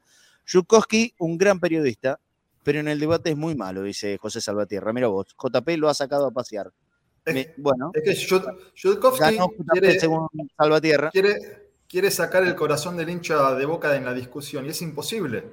Claro. Porque Es, el 50% de Boca es el corazón del hincha. Entonces, desde ahí es sacar la mitad de la historia de Boca. Somos más que Maradona. Somos no, más que Maradona, dice Cristian Papula. No, porque Somoza, Somoza jugó la misma cantidad de tiempo que Maradona en Boca y ganó más y, no es que, y no es que fue un nivel descollante. Eh, en su momento, cuando yo dije lo de Gago, Gago tuvo una era con Basile superlativa. Es más, si Boca ese, decís que ese año Boca no jugó la Libertadores, si no la hubiese ganado con Basile en el 2006, ¿a alguien le cabe alguna duda? estaba Gago, ¿eh? Porque no la jugamos. Estaba Gago. No, estaba Gago, un tipo que ¿eh? fue vendido al Real Madrid en venta récord de la historia de Boca. Dale, no jodamos, viejo. Pedro Flores dice, Yukoski es la grieta, viene a dividir. Espero que Cristina. Eh, el segundo el comentario. El hincha de Boca es el corazón. Otra reflexión. A ver, Gustavo Pereira, perdón, llegó a la seriedad. Gustavo Pereira me manda mensaje privado. ¿eh? Lo vi jugar a los dos. Lo vi jugar a los dos. Me cuesta reconocerlo, pero en esta estoy con Diego. Listo. Poneme la de Feliz Domingo. Poneme la de Feliz Domingo.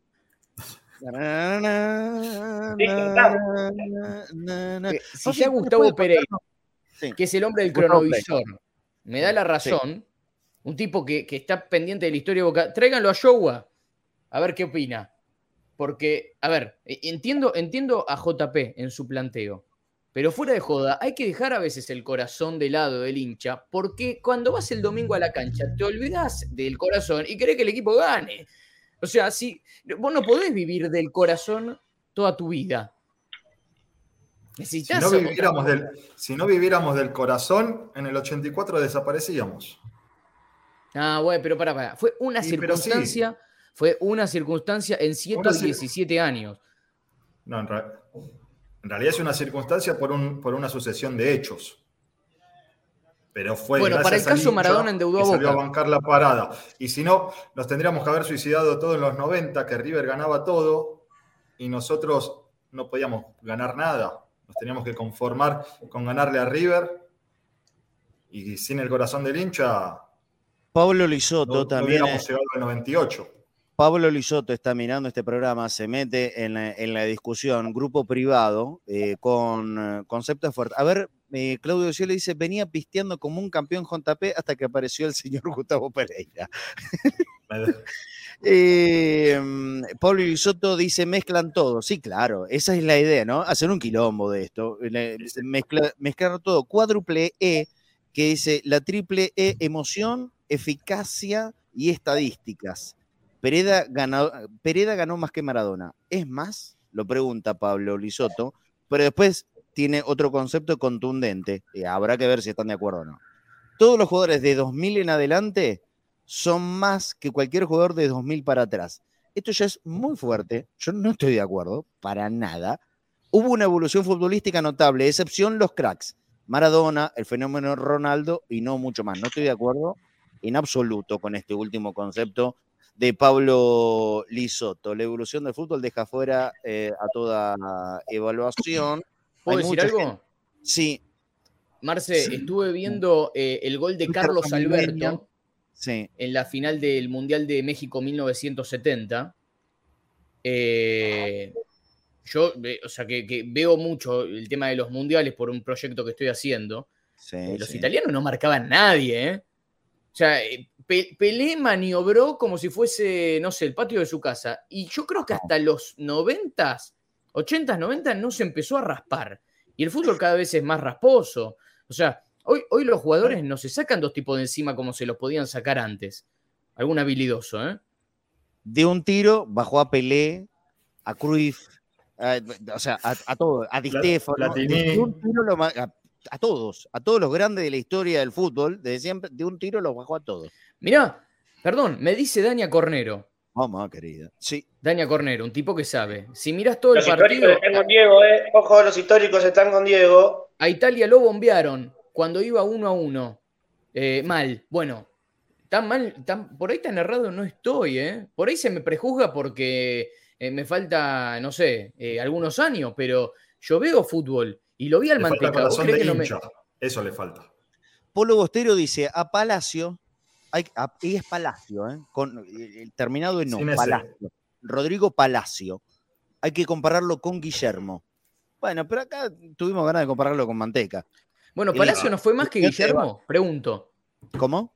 Palacio para mí fue más que Guillermo. Lo dije una vez en Conectados. Pero, pero cómo, Yo- pero, pero perdón, pero perdón, perdón. Sí. ¿Cómo Jugador, puede ser ¿eh? Palacio? ¿Cómo puede ser Palacio más que Manteca Martínez por goles y títulos y Guillermo ser más que eh, Palacio ser más que, perdón, Guillermo ser más que Palacio que tiene más títulos Guillermo? No, no, pero para. Pero jugó 10 años de manera interrumpida en Boca Guillermo. Está bien, pero, pero van acomodando las circunstancias según.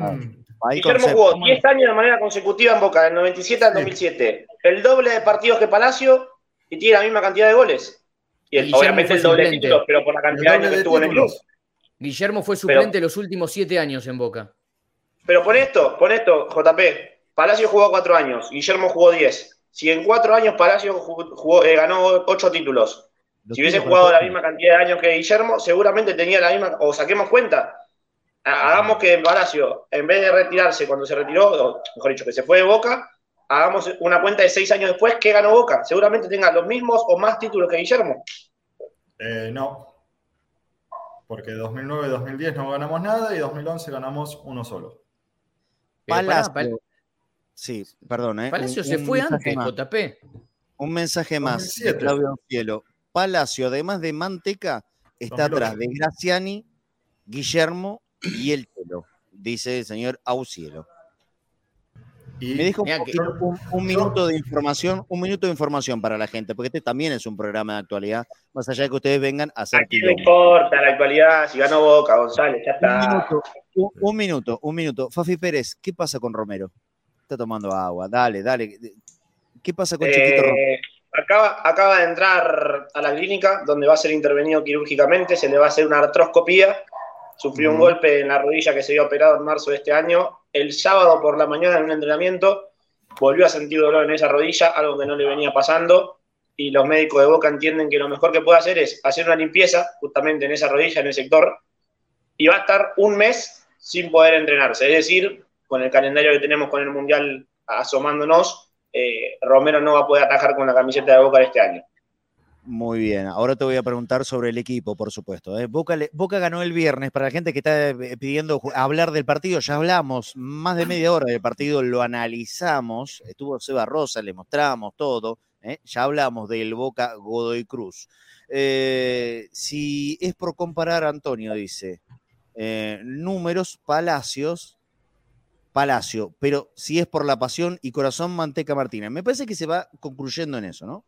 En cuanto a lo numérico, Rodrigo Palacio es difícil de comparar, pero el corazón en el hincha de boca y hay que ver qué pesa más, ¿no?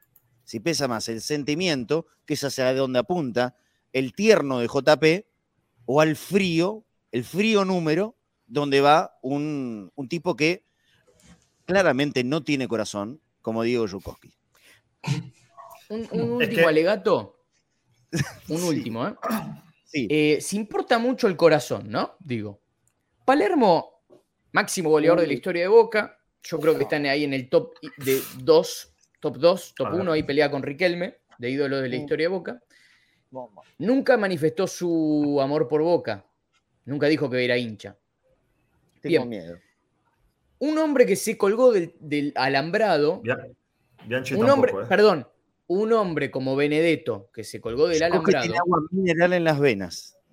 Leo mensajes. ¿eh? Eh, uno, porque si estamos hablando de colgarse del alambrado como una manifestación de, amor, eh, que para mí el alambrado, no es más, que separación del jugador con el hincha. Guarda. no, no, no, no, no, no, no, no. Perdón, perdón, perdón, perdón. Pero al contrario, el alambrado es lo que une al jugador con el hincha. Lo que hace no, que no, el jugador se abrace con la hinchada. No. Lo separa, lo separa más que nada. Pero bueno, más Pará, allá pará, de pará, eso, pará, pará, pará, pará, perdón, Diego, perdón, ¿eh? Hace tres minutos, arroba Boca Juniors Oficial, A ver. tweet, Rodrigo, en mayúscula y con aplausos. Palacio anunció su retiro como futbolista profesional. En Boca obtuvo ocho títulos, incluida una Copa Libertadores con 82 goles en 185 partidos. Ídolo, en mayúscula, un 14 y el emoji de la joya. Listo. Almanteca, Almanteca Martínez, Boca Oficial, le organizó un gran evento hace una semana y lo declararon ciudadano ilustre en la ciudad de Buenos Aires. Yo te respondo con eso. No, pero está- bueno, está cierro perfecto, con esto. merecido. Si, si hablamos de, de amor, el hecho de colgarse del tejido, como le suelen decir los uruguayos, Sí. Eh, yo creo que Benedetto hoy también tiene que estar a la par del Manteca Martínez y, y sería por ahí más que un, Bene- que un Palermo. No sé, porque Palermo nunca dijo que era hincha de boca. Entonces, de amor queda poco al final, ¿no? Eh, lo importante es que, que- a ver, yo me atrevo a decir, eh, el Coco Basile Sí, está se- entre los grandes ídolos de la historia de Boca, pero para voy con más ejemplos. El Coco Basile está entre los ídolos de la historia de Boca, es un, eh, de los mejores técnicos. Una cosa es que sea de los mejores técnicos y otra Sí. cosa es que sea ídolo. No, es que son dos cosas Escucha, diferentes. Pero para, ídolo, ¿eh? Perdón, ¿eh? de Para mí. No, no, no, es no, ídolo. ídolo. Está entre los mejores técnicos de la historia de Boca. Pero por eso, pero por eso Más ganadores. son dos cosas diferentes, la idolatría Bueno. y ser los mejores. Basile Ah. es- está entre los mejores cinco por los títulos que ganó. Al hincha Me no le importa tanto el amor cuando tiene que también eh, de- eh, decirle a un técnico que se tiene que ir, como fue el caso de Guillermo, que lo quisieron sacar a las patadas a uno de los Se máximos dejaron. ídolos de la historia de Boca. Así que el amor Sí. mucho no cambia a veces. E- Esto se, se está, se desmadra de tal forma. eh, son las dos y media de la tarde. Habría que Perdón. terminar el programa. No dijimos, no, no dijimos una palabra sobre el equipo, pero la gente me está pidiendo habilitar audios. Lo tienen que hacer volando, ¿eh? 11 26 81 89 Pero hoy es 80. lunes. Que me pide habilitar los audios que quieren opinar Hoy- al respecto. Hoy es 11, lunes, hoy es lunes. ¿Por, por qué no haces una edición especial, González, del viejo conectados por la noche? No, no, yo no puedo. No, lo pasa es que hay Yo reacción. manejo la hay- agenda. Yo manejo la hay, hay- agenda. hay reacción en cadena, hay reacción en cadena hoy, Ah, hoy a las 10 de la noche. Mañana, mañana estamos entre bosteros. Te, te invito, Fafi, ¿eh? mañana a la noche vamos a estar eh, en- entre bosteros. Voy a ver si tengo tiempo. Audio. Hay otro que me pide audio. Bueno, 11 26 89 89 80, audio, así, volando. Y cuando estén lo ponen al aire nomás. Eh, contanos mientras, Fafi, eh, el equipo se entrenó. ¿Cuáles podrían ser los 11 titulares para el miércoles? Eh, creo que no lo sabe ni el propio Ibarra, porque Ah, va a haber una práctica de fútbol mañana Sí. en la que se va a esperar a ver cómo evoluciona Rojo de, de la sobrecarga en el gemelo de la pierna izquierda, cómo evoluciona Figal del traumatismo en su rodilla derecha. Hoy no participaron ninguno de los dos de la práctica que hizo el equipo, se lo está, se lo está resguardando, hicieron trabajos en kinesiología. Lo mismo Langoni, que terminó el partido de viernes con Godoy Cruz con, con un hinchazón en el tobillo, casi pareciendo un esguince. Así que armar un equipo hoy creo que, que sería algo ilógico, porque si se espera a Rojo y a Figal, hay que ver a dónde se lo piensa Figal, si como lateral por derecha o como primer marcador central. Sí te puedo decir que el arquero va a ser Rossi, que el. 3 va a ser Agustín Sandes, que en la mitad de la cancha van a estar Paul Fernández y Valera seguro, que Benedetto vuelve al equipo, eso es una gran noticia porque ya se entrena a la par de sus compañeros y está muy bien, y que el jugador que no esté al 100% no va a jugar, por lo mismo que te marcaba la semana pasada, porque a Boca se le vienen cuatro partidos en 12 días, porque ya se dio a conocer lo que resta de, del fixture que le queda a Boca en el campeonato local, y que en esos cuatro partidos que se le vienen en 12 días, yo te lo marcaba la semana pasada, lo vuelvo a repetir, en Boca creen que el partido que puede marcar el campeonato para este equipo es en dos fechas, cuando Boca tenga que visitar a Gimnasia de Grima La Plata el jueves en el Bosque.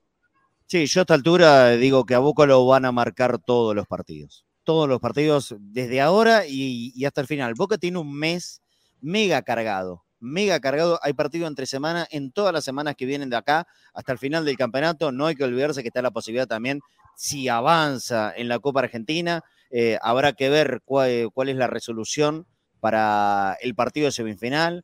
Y también, por supuesto, que va a tener mucha influencia quién sea el rival si es River o Patronato. Primero tiene que pasar Boca y después son cuestiones que evaluaremos después. Si llega algún audio, lo ponemos directamente al aire. ¿eh? 14.27, estamos en vivo desde Mendoza, haciendo este Conectados al Mediodía. No querría estirar este programa hasta las 10 de la noche, obviamente que no. Fíjense qué lindo lugar donde estamos, ¿eh? en la avenida Aristides, pleno centro de Mendoza, mucho movimiento, muy lindo. Arroba república.restaurant, la cuenta de Instagram del lugar en donde estamos, muy cómodos, muy lindo. Acá pueden venir a comer, a tomarse un cafecito a la mañana, a la tarde. más grande que Palacio, ¿eh? No, no, no, no, no, no, no, no, no, no, todavía no. Bueno, sí, ¿no? no una, una, una sodita, pero no, no, no, no, eh, no, no, se crea que 0 a 0 ni, ni nada. Eh, partido chivo independiente, Boca va a tener todos partidos chivos, les digo todos van a ser partidos chivos. ¿eh? Todo. El de Independiente, el de Sarmiento, el de Vélez el próximo domingo. Todos, todos van a ser eh, difíciles. Díganme si hay mensaje de audio. Ah, y por supuesto los invito a colaborar con esto, para que es muy importante, JP, de verdad boca.cadena.ceneice. Podés ganarte el mate de acero quirúrgico que te, que te, regla, que te regalamos acá en Cadena Ceneice, con el logo, obviamente, de nuestro medio. No se ve muy bien. A ver si desde la otra cámara me puede ayudar Ari haciendo foco en el matecito. Hoy modelo azul, pero también puedes elegir un modelo amarillo del el mate de Queen International, gracias a Norberto Hilardo. Acá se ve perfecto. El mate de Cadena Ceneice. Podés ganártelo si nos mandás tu aporte a boca.cadena.ceneice. En el próximo Entre Bosteros lo estaremos sorteando y si no es mañana, será el día viernes o sábado cuando hagamos el siguiente. Hay que empezar a anotar. Todavía no llegó ninguno. Boca.cadena.ceneice y como siempre decimos, si llegamos a los 35 aportantes, se va también la gorrita. Ya hemos regalado, este último sábado hubo mucha gente escuchando y se llevó el mate para el amigo Andrés Naranjo en San Juan, ya partió desde el correo argentino y falta comunicarse los otros dos ganadores. El gorro, el, el que ganó el gorro y el que ganó las ojotas de Bagunza, falta, falta que se comuniquen con nosotros. Así que, por favor, háganlo. Ya hace un ratito di el nombre, había guardado, eh, aquí los tengo anotados. Gabriel Aguirre, que ganó las ojotas de Bagunza y Daniel Mergen, el gorrito de Cadena Ceneice. Por favor, muchachos, comuníquense con nosotros en la línea de oyentes 11 26 81 89 80, así podemos entregarle el premio que ganaron en el último Entrebosteros. ¿Hay mensajes? Por favor, dígamelo eh, por privado. Hay mensajes de audio, ya que la gente estaba pidiendo meterse en este debate, debate que en las encuestas de redes sociales ganó Yukoski. Esto hay que reconocerlo, ¿eh? Ganó Yukoski. Acá, en, en, en cuanto a, a, los mensajes escritos del chat en vivo, me parece que había amplia mayoría para Manteca Martínez. O, otro compañero de Conectados, que es eh, David Vázquez, dice, Manteca si hubiera jugado en la era Bianchi estaría cabeza a cabeza en cantidad de goles con Palermo. Bueno, es, como, es como un choque generacional. ¿Qué? ¿Qué? ¿Qué? ¿Qué? Sí. Estamos discutiendo la capacidad de Manteca como goleador, por favor, ¿eh? No, no, no, pero, pero por algo la equipa... Sí, Está sí. bien, pero por algo la, la, equiparación, en este caso, la hicimos con Palacio, jugadores de posiciones no, similares. Obvio. Sí, sí, sí, sí, sí. Bueno, pero me, me plantea el tema de las eras. Si no, tendría que haber sido con Chamí, por ejemplo, no sé. Los procesos, los años, no sé, respetuoso. En serio. No, claro, claro. Pero fue nueve, Chamí. Sí. No, no, no, no, no, no. Sí. Hasta, hasta, ahí no, hasta ahí no llegamos. Yo abro el debate, pero tampoco, o sea, ya hasta le estoy bancando la de Calvo con Maradona. No, no metamos a Chamí. No, el, te, el, tema es que, el tema es que Manteca Martínez ganó copas de leche. Ahí, ahí pierde. No, güey, usted, usted Dejó muchísimas frases fuertes. susceptibles, eh, muy susceptible. dejó muchísimas frases fuertes y lo dejamos pendiente a futuro. Vayan a saber el puteómetro, como está con Chukowski para, la, para una, una próxima salida, este tema de Juntas Gago. A mí me parece que no hay discusión alguna. Yo creo que no hay discusión alguna. Eh, no le pregunté a Claudio Brambilla, ¿tenés opinión al respecto del debate del día de hoy, Claudio? No, no, no, me río, sí, lo banco a Diego, todo bien, pero eh, me parece que es mucho también generacional. Obviamente que hay, o sea, también tenés que ver para analizar el contexto de la historia de Boca en ese momento y en el otro momento con Rodrigo. Son dos excelentes jugadores. Por ahí lo- los más 40 te van a decir eh, el Manteca por una cuestión de afinidad, por un, por un montón de sufrimiento. Los chicos te van a decir Palacio porque Boca por ahí estaba más dulce, estaba más dulce inclusive. Pero aparte de compararlo también con Palermo, 2-7 y para mí Palermo 9, la verdad que no, no sé, pero bueno. Lo banco a los dos, yo a Diego lo, lo cruzo cada dos por tres. Es pibe, es chico, hay que entenderlo. Hay que, hay que entenderlo, hay que entenderlo. Mirá, eso es, eso es- arriba esa es una, cinturón, gran cinturón, ¿eh? A, Sí, a sí. Fafi también, lo, lo entiendo. A estos pibes le falta que, tribuna visitante, le falta ir a la cancha, le, le falta ir, comerse No, siempre, cinco o seis. No me miré, no, no, no. le falta- esa. No, ¿crees pero, que- pero, pero Diego, a ver, a ver, Dieguito, yo te escuché, lo escuché a Fafi. Diego, yo me río porque muchas veces te dicen, tuve cinco horas, los hinchas, tuve cinco horas haciendo una cola virtual. Yo me iba el miércoles a sacar la entrada para ver a Boca el domingo. A Casa Amarilla, 45 cuadras de cola había. ¿Vos fuiste a Chile, Claudio? ¿Alguna vez? No, no, ¿No? no, no. Bueno, eh, pues, una persona común de esta era cruza los Andes eh, en avión. San Martín la tuvo que cruzar en yegua. Entonces, a ver, eh, no podemos siempre hacer comparaciones con el pasado. Claro. Burro, no sé. ¿qué- Te juro, te juro que discuto, más, no discuto con vos, me río, o sea, por, o sea, pero es lo mismo que con mi hijo. pero- No vivas del pasado, pero no, no pueden borrar el pasado de un plumazo, no sean maleducados. Eso es lo que yo le digo. pero no es que pueden una- borrar el pasado de, de un plumazo. Hay una Diego. cuestión con lo que dice Claudio, que muchos ninguneaban el campeonato del 2020 y un montón de torneos locales. Pongo el del 2020 porque también tuvo un condimento especial desde lo sentimental. Pero el, el hecho de, haber vivido tanta, eh, tantos años de, gloria nos lleva, los lleva o nos lleva a muchas veces no valorar todo lo que ganamos. A mí me tocó crecer en los 90 viendo cómo amigos hasta de Independiente festejaban, que hoy no ni, ni se asoman, y nosotros nos teníamos que conformar con ganarle a River. Pero ¿qué pasaba? Los, los hinchas de River salían campeones y nosotros los gastábamos en la escuela y ellos se querían matar porque ellos querían ganarnos a nosotros. Y ni hablar los que vivieron los 80, que no solo era no ganar lo- lo- los campeonatos, sino que no se ganaban los partidos con River. Y por eso ahí es también donde cobra importancia por ahí la liguilla del 86, que no es un título oficial, pero se festejó tal vez hasta más que una Libertadores. Olvídate. Ha llegado mensaje de, de audio a la línea de oyentes. Con esto vamos a cerrar el ¿Puedo debate. decir algo rápido? Sí, dale. En, en defensa de Diego y mía, en esta época de nosotros, de los 93, del año 93, que nacieron en el 93, hasta los 2000, si se quiere, ¿Ustedes son Eh, millennials o, cómo se los califica? Centennials. Centennials. Centennials. Ah. Bueno, dale. Yo soy del 96. Vos, Diego, tiene, Diego, Diego 97, Ah, ¿no? 97, sí. Se, se 97, filtró bueno. vez. Nuestra época, eh, si vamos 10 años atrás, Diego tenía 15, yo tenía 16. A- Ese momento fue el, el- el corte de los visitantes, por lo que marcaba Claudito, y mandarme yo solo con Ellos no 12, tenían 13 la años, no es lo mismo los, los 12, 13 años ahora no, ya sé, ya sé. hace 13 años Te lo- atrás.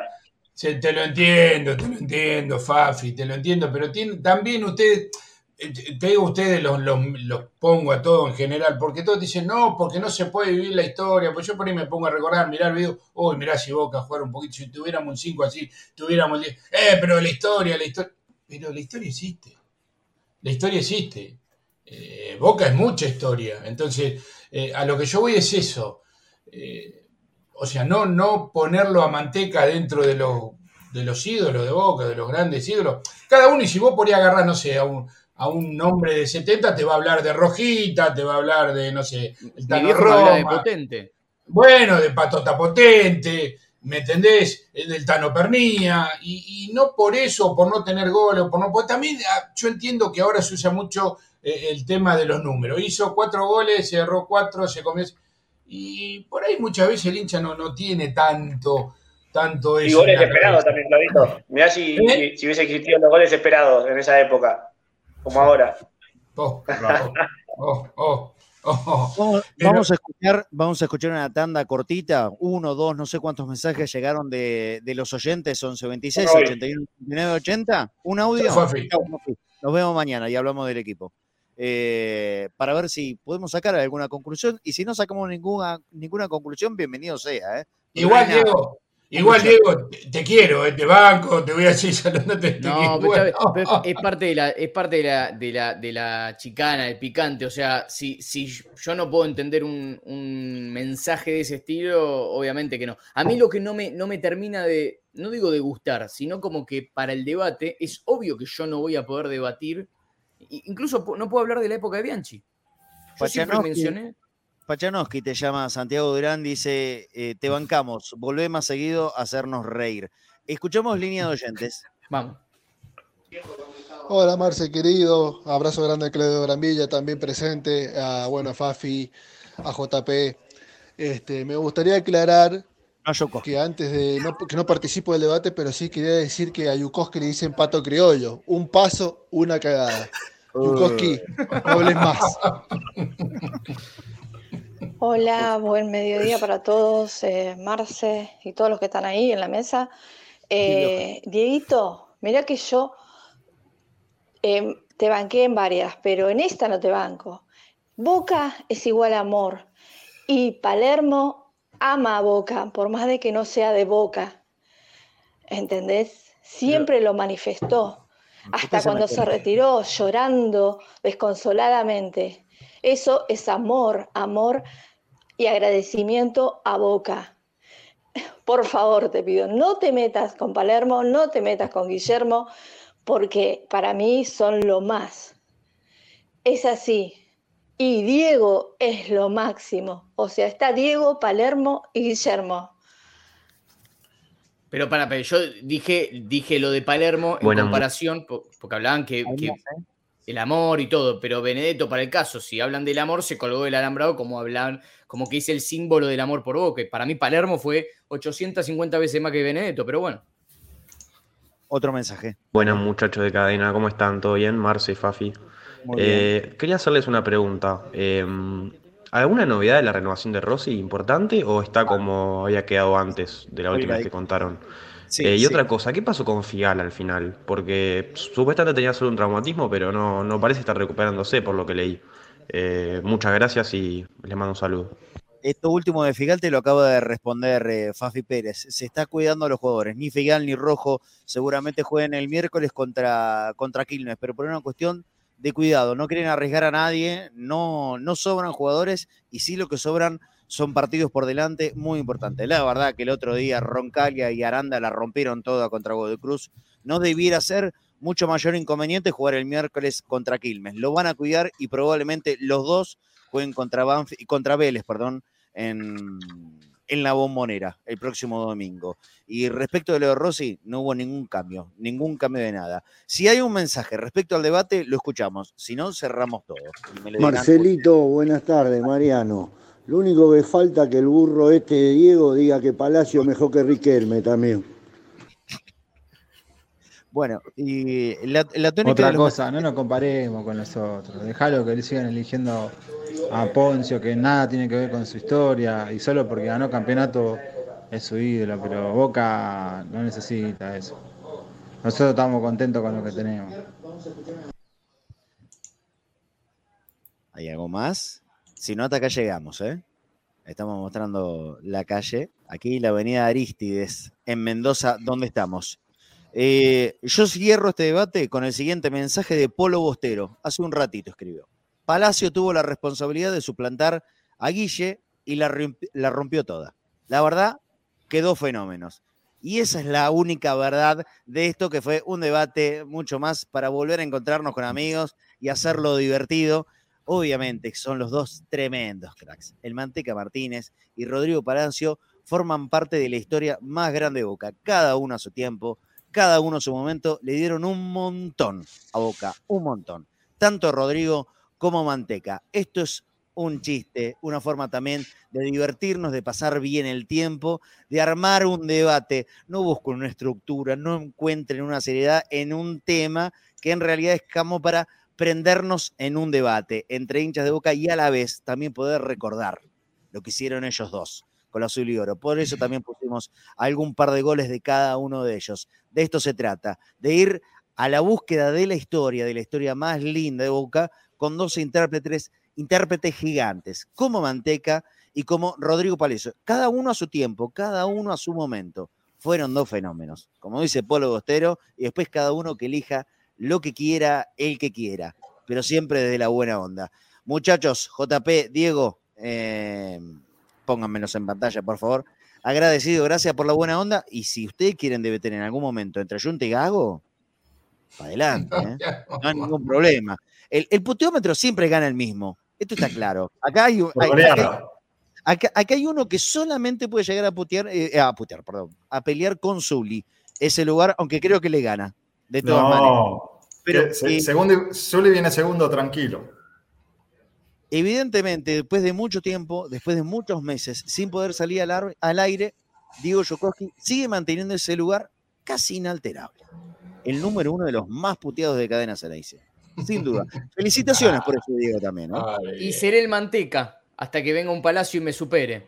Eh, así que una, un abrazo grande para todos, muchachos. Un placer eh, volver a estar. Yo, obviamente, por cuestiones laborales, eh, he, tomado la determinación este año de no, estar en cadena, pero es un equipo de trabajo que, adoro, toda gente que, que, me hizo bien en un gran momento eh, y en un momento duro como fue la pandemia, que después obviamente siguió la, relación y la amistad. Así que bueno, nos estaremos encontrando ahí por algún pasillo de la bombonera cada vez que, juega Boca.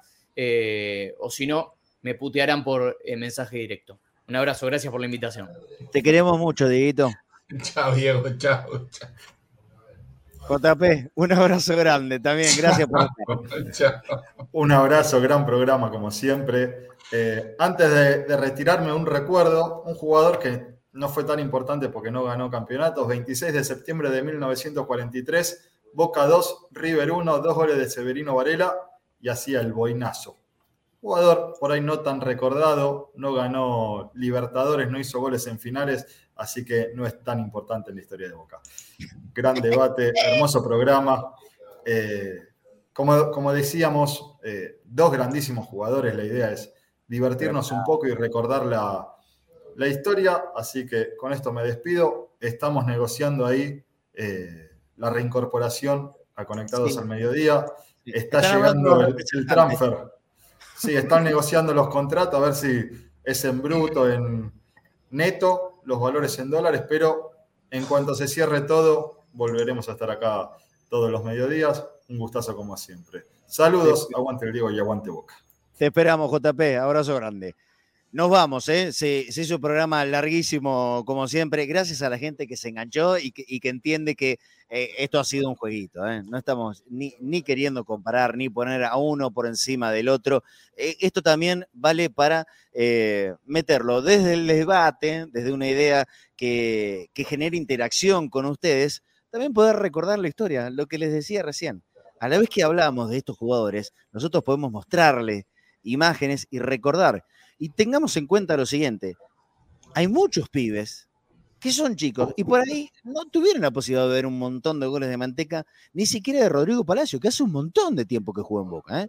Mi hijo tiene 16 años. Si yo le hablo de Rodrigo Palacios a Ciro, no tiene idea por ahí quién fue, a menos que, bueno, se meta en YouTube y empieza a buscar y a escarbar en la, historia de nuestro club, pero hay que ver si tienen ganas los pibes. Esto es una manera de ponerlo ahí, en la visibilidad, se habla de un posible retiro de Rodrigo Palacios. Si se da o no, sinceramente, no tenemos la menor idea, pero sí teníamos ganas de recordarlo, su paso por la, con la camiseta de Boca y también meter en el medio a Manteca Martínez, que fue hace una semana nomás homenajeado y reconocido por el gobierno de la ciudad de Buenos Aires, donde tuvo mucho que ver Boca institución. Está bueno y vamos a seguir con esto. Si da en alguna oportunidad, si puede Diego, si puede JP, porque lo que también es nuestra función aquí es entretenerlos, hacer pasar un buen rato y hablando de Boca, no pudo salir Dani Ibáñez, el relator del fútbol femenino, vamos a ver si puede hacerlo mañana, porque está complicadísimo con el tránsito, no pudo llegar a la casa. Ese es el motivo por lo que no pudo salir Dani y hablar de ese triunfazo del fútbol femenino en el día de ayer. Así que si las cosas se dan con el tiempo, mañana lo haremos sin lugar a dudas. Muchísimas gracias a todos. 14.47. No se olviden la grilla de Cadena Cerense. Chao, Claudito. ¿eh? Abrazo grande, Claudio Bramilla. Hasta mañana. Chau, chau, Marce. Chau, chau, chau, chau. Abrazo, Claudio. Me lo sacaron de pantalla y me, y me, había olvidado. Hoy a, la tarde tenemos Avalancha Ceneice, como siempre, con Angelito Apelia, y a las 10 de la noche, después de Avalancha viene Punto, Punto Boca, y a las 10 de la noche reacción en cadena, con Claudio Cielo, con el, el resto de los muchachos. Nosotros estamos acá en Mendoza. Seguramente, si nos, eh, nos mandan a llamar, haremos alguna salidita, aunque sea desde el celular, en el lugar en donde estemos. Nos vamos de acá. Esto es en la calle de la avenida Aristides al 600, arroba república.restaurant. Es muy lindo el lugar. Recién un amigo nos acaba de mandar un mensaje a la línea de oyentes que estaba vivo a dos cuadras de Aristides. Avisen si necesitan una mano con algo. Bueno, no sé, no, tengo el nombre, quién, eh, quién, es que nos mandó esto, pero muchas gracias, qué sé yo. Venite para acá, eh, vamos a estar un buen rato cerrando todo esto que hemos armado para hacer la transmisión en vivo del Conectados al Mediodía. Mañana vaya uno a saber desde qué lugar, pero vamos a estar en Mendoza. Por supuesto, los esperamos aquí. Antes de irnos, recuerden, una ayudita que lo necesitamos mucho, y más en esta estadía en Mendoza. Te puedes ganar el mate de cadena Ceneice, acero quirúrgico de Queen International en boca.cadena.ceneice, alias de Mercado Pago. Aquí está, fíjate. boca.cadena.ceneice, alias en Mercado Pago, el matecito de Queen International del amigo Norberto Hilardo. Me tengo que afeitar. ¿sí? Voy a tener que comprar una, una maquinita para afeitarme en estos días. Me lo olvidé en mi casa en Buenos Aires. Por favor, el que pueda, una, manito para nosotros para poder seguir haciendo este laburo. Hay que subsistir hasta el jueves, lo mejor que se pueda, y compensar los días de laburo perdido. Para la, que está, para la gente que está en el exterior, el código QR, no se olviden también, por favor. El código QR, este que está en la pantalla, es el que te va a trasladar a PayPal y desde PayPal también nos puedes ayudar a nosotros en cualquier lugar del mundo. Ya sea que nos veas en vivo, ya sea que veas este programa en la repetición en cualquier momento. Es unas semanas o son semanas en las que Boca está feliz. Ayer estaba Riquelme ahí en su palco, en la bombonera. Estuvo Paul, estuvo Changuito Ceballos, estuvo Aarón Molinas, la representación del fútbol masculino de Boca, dándole su apoyo al femenino que salió campeón, que llenó la cancha. Esto es un buenísimo mensaje ¿Por qué? Porque no solamente queda en lo discursivo, apoyamos el fútbol femenino y después no le damos ni cinco pelotas. Boca ayer mostró que hay un interés real y que el fútbol femenino, más allá de que, que haya sido Boca, en la Argentina, por ahí de a poco, pero a paso firme, va creciendo cada día más. Esto va a necesitar de años, de muchos años, sí, probablemente de muchísimos años. Pero ayer era una oportunidad que pocas veces se presenta de la manera que se presentó en el día de ayer. Hubieron más de 20.000 en la bombonera. ¿eh? No es un número menor. Pudieron haber sido mucho más, pero eran 20.000. Y es un montón. En las plataformas de cadena Ceneice lo escucharon más de 20.000 personas. Más de 20.000 usuarios únicos escuchando la transmisión y el triunfo de las gladiadoras de la mano de Boca Fútbol Femenino. Palo Acheri, Vanessa Rachela, Dani Ibáñez. El triunfo de las chicas, el triunfo de las jugadoras, a mí permítanme también hacerlo parte a ellos, a los que trabajan desde hace tantísimo tiempo en Boca Fútbol Femenino. Es de ellas. Ellas se lo merecen también. Ellas y él, Dani Báñez en este caso, también son campeones. Son campeones al igual que las jugadoras de Boca. A festejar. Boca está en un momento feliz. Boca va a pelear, repito esto que vengo diciendo hace semanas, por todo y hasta el final. No desesperarse porque ganó Atlético Tucumán. Ya, ya va a haber tiempo para pensar en eso. Hoy Boca pelea. Es el segundo en el campeonato argentino. Es el equipo que más puntos ha sacado en la temporada, o uno de los equipos que más puntos ha sacado en la temporada. Ya clasificado a la Copa Libertadores. Tenemos la Copa Argentina por delante. Tenemos una final allí por el mes de noviembre también por delante. Hay mucho por festejar y hay mucho, ojalá Dios quiera, para seguir celebrando de aquí hasta el final del año, con mucha tranquilidad, sin creer que se ha ganado, porque por ahora, en esto que está en competencia, no ganamos nada. Pero Boca no está mal, Boca no es un desastre. Vamos por el buen camino, porque saben, se hizo y, y ocurrió un detalle fundamentalísimo, que era lo que faltaba. Poner el coche en el camino derechito hoy Boca está andando derechito. Con eso que se ha logrado, yo no tengo dudas que algo de todo lo que está en juego nos lo vamos a llevar. Y ojo, que no nos podamos llevar todo. Para cerrar el programa, todo esto dedicado a nuestro compañero Leandro Valdés, que está en Barcelona, que se fue hace unos meses de la Argentina, pero que vive pendiente de Boca, que es nuestro compañero en el Conectados al Mediodía y Leandro está cumpliendo años. Así que Lean, un abrazo enorme de todos, ¿eh? el, equipo de Cadena Ceneice, Ari, quien te habla y todos los que estamos aquí en Mendoza, más los que están en Buenos Aires. Leandro, abrazo grande. Saludo para todos ustedes. Mañana nos encontramos acá, otra vez, conectados al mediodía, como siempre, en Cadena Ceneice. Chao.